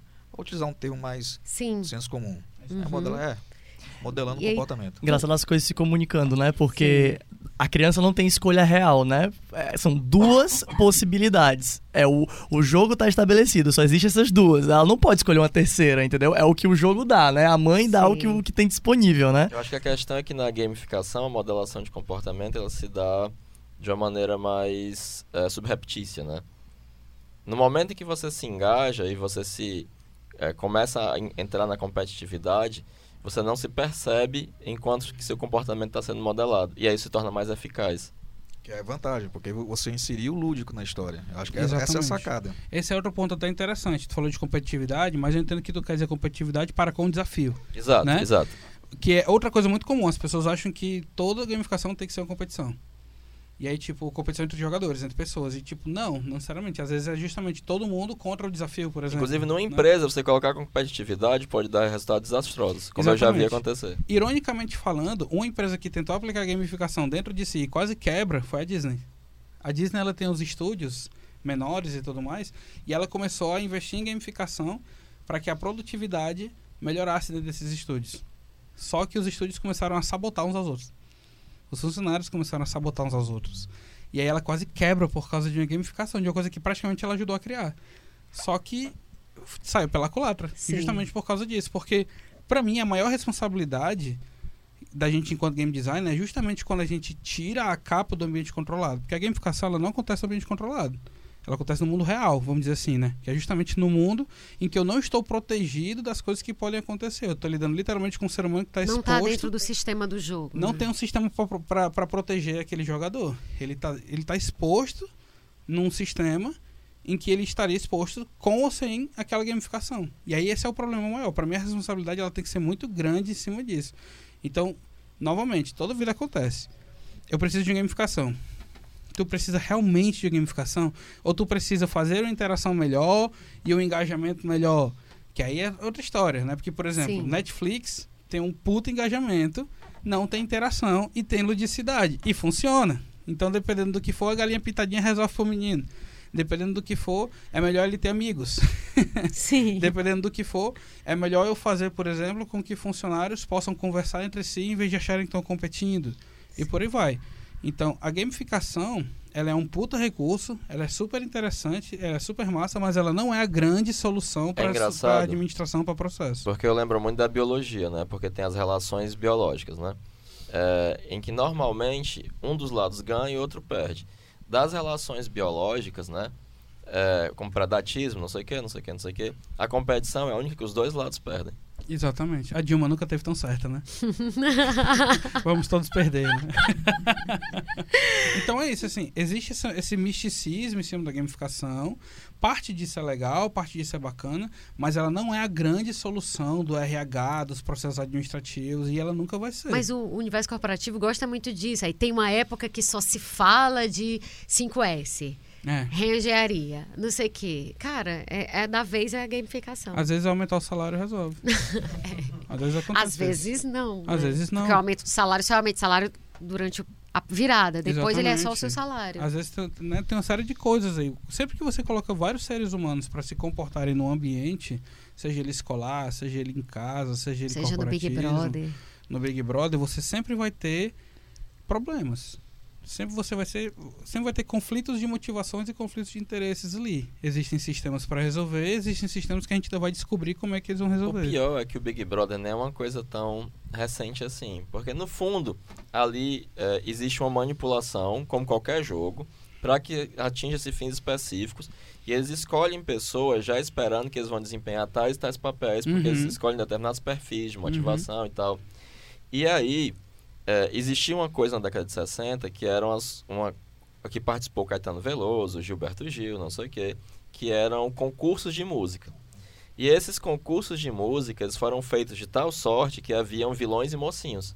Olha Os isso. festivais? Os tu tá festivais, os festivais, perdão, os festivais. E aí, uma vez eu li sobre como o Caetano ficou, o- o- aliás, o Chico, Chico Buarque ficou injuriado ao perceber que ele foi pintado como mocinho. E tinha lá os vilões e tal, então havia uma Não sabia É. que nos festivais tinha isso, Tinha. não.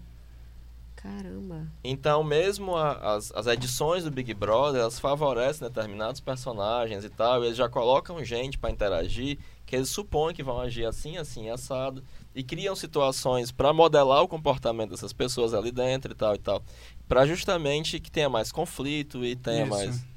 É até interessante que eu não acompanho, mas eu tenho Twitter. Então é mesmo que acompanhar.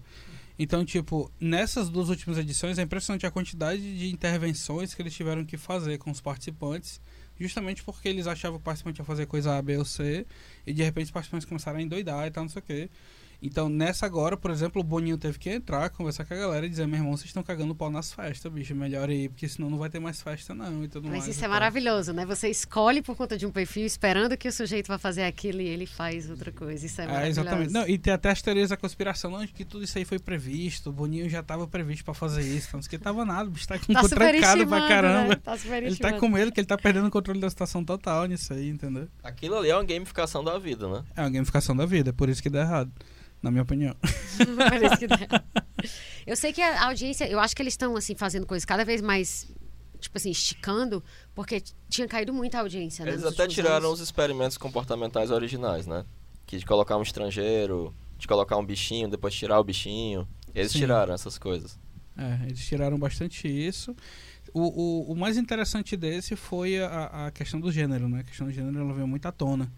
Em relação a isso, né? Porque Tanto tá na que moda, né? E aí eles estão. Eles, o jeito que eles conseguiram É. de comprar todo mundo foi. E o mais interessante é que se isso. praticamente tirou um grupo inteiro, assim. Tipo, ele- eles, eles eram faccionados, né? Era tipo duas facções, assim. E pratic- praticamente se desformou uma facção de uma vez só. E agora tá se formando outro tipo de faccionamento lá dentro por causa disso, né? Imagine se assistisse, viu? Cara, eu tô te falando, ter Twitter é o suficiente. Dá pra ver mais de meia hora de coisa do episódio pelo Twitter. É, você tá aqui no Twitter de repente fulano, aí as tags começam a aparecer. Fulano de tal é isso, fulano de tal é aquilo, aí você, né? O mais interessante é a, né? é a necessidade humana de comprar um lado, né? É. O mais interessante é isso. Cara, se você tá um rato vermelho e um rato verde, as pessoas vão começar. Não, mas o rato vermelho, ele é bem mais. Exatamente. Comunista. Rato É. petista! Tipo, azul, branco. Não, porque branco representa. Cara, as pessoas estão. Eu fico observando isso. Meu irmão, como a gente tem uma Que é um caráter projetivo, né? Total, É. Totalmente projetivo. Como? Que coisa louca. E a gente tá fazendo o tempo todo isso. Que na é um pouquinho política. essa questão do avatar, né? Tipo assim, eu me projeto naquilo. Pois é, eu pulei o avatar. Eu pulei Não, mas o- o avatar é bem simples, assim. É, é como eu acesso algo, né? Tipo, o jogo tem um avatar que é o personagem. Sim. né? O personagem sou eu naquela história. E a história do avatar, ela não é tão, tão nova assim, né? Tipo, Você pega, por exemplo, o carro. Quando os carros começaram a ser... A ser eh, se tornarem populares e tudo mais, as pessoas falavam que você bateu no meu carro. Você trancou o meu carro. O meu carro está sem gasolina. Hoje em dia é isso que você bateu fala. em mim, você me trancou, Eu tô sem, estou sem gasolina. Maravilhoso isso. Então, essencialmente, o avatar é isso. É como eu me projeto dentro de um sistema em que normalmente eu não estaria nesse sistema. Né? Então, o fato de eu acompanhar um personagem, o fato de eu torcer para alguém, aquilo é é uma forma de avatar. E o massa do jogo é porque eu não só estou torcendo para aquela pessoa, como eu sou aquela pessoa. As ações dela são as minhas ações. Sim. E aí é que eu crio uma relação enorme com o jogo, porque aquilo deixa de ser o personagem que eu controlo para ser eu. Por mais que a câmera não seja a primeira, segunda, terceira pessoa e tudo mais, Sim. mas se o que eu faço ele faz, se o que eu faço ele faz, a gente é correlacionado, portanto aquilo é um pedaço meu. É como se fosse uma mão minha, por exemplo. Ítalo, então, os perfis motivacionais baseados no modelo do Richard Barton, tu pode falar os quatro, é um modelo esse entre tantos. É, um modelo entre tantos. Outros modelos. Tem, dá pra fazer um, dá pra fazer um capítulo só de Só modelos sobre, motivacionais. tem milhares, É, a gente mas tem quatro que são os básicos que ele mapeia, né? Que são os, os socializadores, os exploradores, os assassinos e os conquistadores. Beleza? Isso. Essencialmente é. Socializadores são aqueles que se importam com o que, que as pessoas vão achar dele dentro daquele ambiente do jogo. Então são as pessoas que querem ter amigos, são os líderes de guildas, são as pessoas que são influentes, é a galera que pega itens só pra mostrar pra todo mundo que tem os itens e tudo mais, certo? certo. Então são as pessoas que se importam porque outras pessoas vão se importar. É, essencialmente a nossa vida é muito clara em relação a isso. Né? É, os exploradores são aqueles que são conduzidos para entender como é que o jogo funciona. Então eles querem compreender cada coisinha. É a pessoa que sabe o nome do segundo NPC da quarta fase do segundo CD daquele jogo específico, certo? Que é o Bruno. Certo. Gosto muito também disso. É exatamente esse tipo de pessoa. Assim, é a pessoa que começa a falar das lores da galera e tudo mais e tal, não sei o que. Esse tipo de pessoa é exatamente isso. Um clássico. Os- o, o clássico, né? É, o- é o- literalmente é o. É o é- é a- como é que é o É nome? o historiador do jogo. É o historiador do jogo, né? Eu ia, ia dar um nome mais pejorativo. Não, cara, não faz isso. É, aí você tem os conquistadores, que são as pessoas que são bons jogadores. Literalmente, a missão deles é vencer o jogo, é ser os melhores jogadores daquele jogo, fazer o jogo da melhor forma possível. Então, o pessoal que zera Mario em 5 minutos. Dominar os aspectos mecânicos do jogo. né? Exatamente. É, é, é a galera que vai no Zelda e consegue colecionar todos os itens do Zelda e tudo mais. Uma vez por ano eu faço isso. Pronto. Zelda. Eu não É, consigo fazer isso, cara. O meu tipo é o último, sem zoeira, que são os assassinos. Que é justamente a galera que quer vencer os outros jogadores. Vencer os outros? Vencer os outros. Sim. Tipo assim, é, cara, Eles não querem só ganhar, vencer. eles querem que você se ferre. é, tipo assim, a gente entrou num jogo, a gente entra pra ganhar e você vai perder É. e eu vou ganhar. Não Aí se não for um jogo de... competitivo, tu dá um jeito de fazer ele virar competitivo, Meio né? que isso. Tipo Porque- Celeste. Aí não, mas é porque eu tenho, eu fiz mais rápido essa fase no Celeste. Exatamente. Não tem essa coisa de ganha-ganha, não. Tem que ser um... Não tem ganha-ganha. Ganha-ganha só se eu estiver ganhando duas vezes. O, Certo. o killer, ele é exatamente esse tipo de pessoa, né? Então, ele é a pessoa que quer estar por cima da carne seca. Ele quer ganhar dos outros jogadores. Pra ele não importa o quanto ele sabe do jogo, pra ele não importa o quanto ele tem amigos no jogo, pra ele não importa o quanto ele entende a história do jogo. Pra ele importa se ele é melhor que outros jogadores. Esse é o grande lance. No- Então, o Bartle, ele foi um, um grande um grande índice para se começar a entender o grande o grande ouro do jogo, que é o jogador. Né? Não existe jogo se o jogador não está lá para executar ele. Um livro fechado ainda é um livro, né? Um jogo fechado não é um jogo. O jogo só é jogo quando ele é jogado. Então, o Bartle, ele começou a estudar isso justamente para compreender por que que leva, né, o, o, que que leva os jogadores a começarem e concluírem o jogo e como é que eles se comportam dentro desse jogo. Certo. E aí esse é que é o grande lance. E aí, por exemplo, em que eu promovo interações aqui. Eu sei que o killer vai adorar isso, mas o conquistador não vai gostar tanto. E 70% do meu público é conquistador. E aí, como é que eu faço agora? Então, tenho que promover uma ação aqui que 70% do meu público vai gostar, mas eu não quero perder o assassino. Então, eu tenho que fazer um, algo que os dois vão gostar ao mesmo tempo. Sim. A grande massa dos jogos está aí. Entendi. No caso, os socializadores veem o jogo como entretenimento, segundo Barton. Os Uhum. exploradores veem como passatempo. Os assassinos, quer dizer, os conquistadores como jogos e os assassinos como esporte. Mas não Exatamente. esporte tipo correr, é tipo tiro, caça. É, na verdade, é pela prática esportiva, porque o esporte você sempre tem um vencedor e um perdedor. Sim. Então é pela prática esportiva. É, inclusive, é, é, game em inglês pode significar caça também. O nome do, do, do, do meio gigante lá de Hogwarts, é- o título dele era o Gamekeeper. Ah, Ele era o guarda-caça né? né, de Hogwarts. Então é isso. Vocês querem falar mais alguma Pode estar com a carinha tão coisa? frustrada. Eu tô com a cara de... É porque o cara tava crente ia ter 12 Tinha páginas muita coisa de... pra falar ainda, né? É, é porque... Mas eu tô acostumada com essa sensação, tá Cenas ficando do recorrente. próximo capítulo. Mas a gente não terminou ainda não, viu? A gente não terminou ainda, tem os fechamentos aqui. É. Próxima fase. É, Fase bônus, né? e um A parêntese. DLC, vai ter um DLC de... Vocês gostariam de falar alguma coisa pra fechar esse conteúdo desse episódio antes da gente entrar nas dicas de livros? A única coisa que eu quero falar é: se você pretende fazer jogos, entenda que gostar de jogos é totalmente diferente de gostar de fazer eles. Eu gostaria de. Totalmente diferente. Deixa eu explica- explicar uma coisa. Aham. Você gostar de fazer compras não é a mesma coisa de você poder botar uma franquia de uma loja. Se Perfeito. você gosta de ir pro shopping fazer compras, não pense, nossa, eu amo shopping, vou abrir uma, fran- uma franquia do Boticário. Não tem nada a ver uma coisa com a outra. Exatamente. Você gosta de comprar. É. Isso vale pra jogo e pra tudo. Exatamente. Muito Isso tem que ficar muito bem observado. esclarecido, porque é o grande problema que eu vejo em, em novos game designers, novos desenvolvedores, né? A pessoa acha que porque gosta de jogar muitos Porque jogos... tem prazer sendo jogador, vai né? ter prazer. E na verdade é um trabalho. Então, tipo, dificilmente um trabalho vai estar envolvido diretamente com o prazer, que é o mesmo prazer do Ludus, assim. É Total. muito difícil isso acontecer. Dificilmente. Mas eu, ve- eu vejo isso aí muito também na faculdade. Eu também faço tipo orientação na faculdade e é muito comum o aluno chegar, ele vai para TI ou qualquer outra coisa da área porque tem uma experiência X, a mesma coisa da educação física. Eu sou atleta, eu gosto de, mas por isso eu vou para educação física, não necessariamente. Então, bacana isso que tu falaste. É, o que eu para falar, agra- agradecer a participação, obviamente, né, nessa fase que a gente tá Nessa terminando, fase. né? Não sei qual a próxima, não sei qual é a próxima porta que eu iria Na abrir, parte né? um. que eu iria abrir. Qual o próximo chefão? É, qual, exatamente, mas assim, aquilo que a gente falou, que o jogo sim, ele é uma ferramenta positiva, obviamente, vai depender muito do, das pessoas que estão em volta, a família. Como qualquer atividade, você tem que ter essa, essa, essa, essa parceria, né? no caso, quem está com criança. Né? E o adulto, obviamente, utilizar, o, o, como eu falei, o jogo como uma terceirização de aspectos que ele pode levar para o seu dia a dia e não ficar totalmente alienado dentro dessa plataforma. E tu, Heráclito, quer falar alguma coisa? Bruno, Heráclito. Não, não, eu, tô, tá, eu acho que Tá tudo bem. tá tudo bem. Tá tudo bem. Eu falo com tranquilidade. Fala com tranquilidade. Eu só ia falar que jogos são assuntos apaixonantes mesmo e que quem gosta, quem não gosta, quem tem vontade de conhecer, quem gostou no minimamente da nossa conversa aqui, a gente tem o nosso podcast, né? Mais um podcast de games.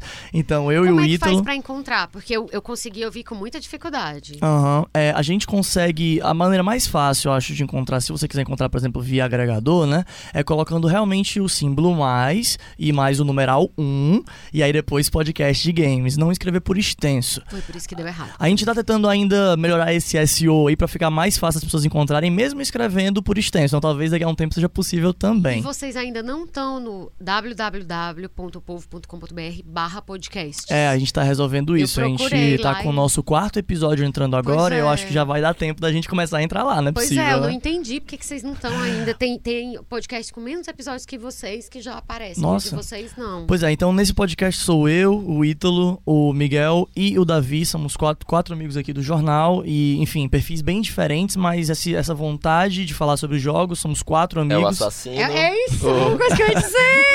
Olha, eu acho que dá pra, dá pra enquadrar quase todos os perfis. Kiko aí, Kiko, Kiko. Então é isso, pessoal. Acompanha a gente, a gente fala de tudo sobre o universo dos jogos e a gente espera vocês lá. Mais, numerinho, quer dizer, sinalzinho de mais, numerinho 1, podcast de games. E aí vocês são quinzenais ou semanais? A gente é quinzenal. Certo. Também, né, que tem, ninguém aguenta ser semanal, né? Haja trabalho. As dicas de hoje são os livros Homo Ludens, do Ruizinga, com H, H-U-I-Z-I-N-G-A. Designing Virtual Worlds. Eu não sei falar assim com sotaque que eu me acho esquisita. Do Richard Bartle. A gente chama isso no mais um Realidade. podcast de games de pronúncia babaca.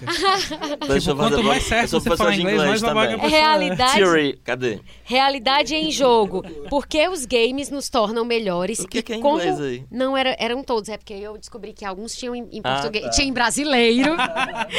Mas vamos lá, esse aqui é em português. Realidade em jogo. Por que os games nos tornam melhores e como eles podem, como eles podem mudar o mundo.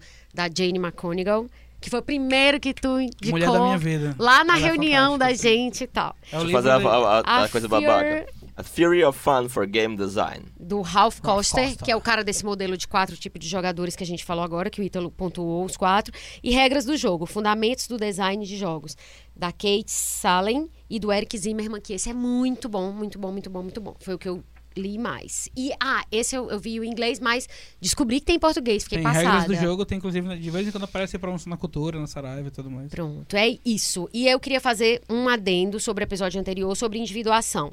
É que na interpretação do Heráclito, para algo que Jung fala no livro O Desenvolvimento da Personalidade, as condições para a realização da individuação seriam quatro. Necessidade, lealdade com confiança ou pistes, decisão moral, e vocês assim com cara de, de que diabo é que ele tá falando? e designação. Mas pelo que eu entendi da mesma leitura, seriam três: necessidade, lealdade com confiança ou pistes e designação. Ou seja, não teria aí adesão moral. E aí, porque eu penso que a adesão moral se confunde com lealdade com confiança, é, eu prefiro fazer esse adendo aqui. Quem estiver pesquisando, quem quiser ler mais, vai lá, faz a sua leitura. Mas eu sustento. Inclusive, na minha última aula, que tá gravada no YouTube, eu explico porque que é diferente. Pronto. Então, podem ir lá na minha aula sobre clínica Mas um eu detalhe, é importante que ele sustente, porque se ele não sustentasse, isso não era um adendo, era uma errata. Então vamos lá. Como não houve um consenso sobre essa interpretação, deixamos aqui essa observação para os ouvintes que quiserem se aprofundar na pesquisa desse tema. Então leiam, Assista leiam meu canal muito. do YouTube. Leiam, se aprofundem, peguem os livros, questionem. Não, não, não, não, não. Ai, meu Deus, estou falando longe do microfone. Mas é isso, é um assunto muito rico e que não tem muitos outros livros do Jung. Esse. Ele É. não fala desses elementos, então isso é muito É, complicado. na verdade, só falo desses elementos nesse texto. Pois é. E aí a pesquisa fica complicada. E nós agradecemos mais uma vez ao Bruno, ao Ítalo e ao Ricardo por virem conversar hoje aqui com a gente sobre psicologia dos games.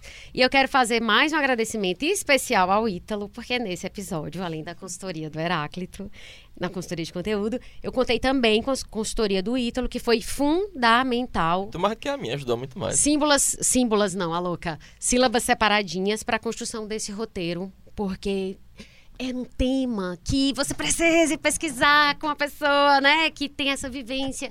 E foi muito importante. Eu não pude perturbar o Ricardo porque eu não conhecia, mas no próximo deixa que eu te perturbo.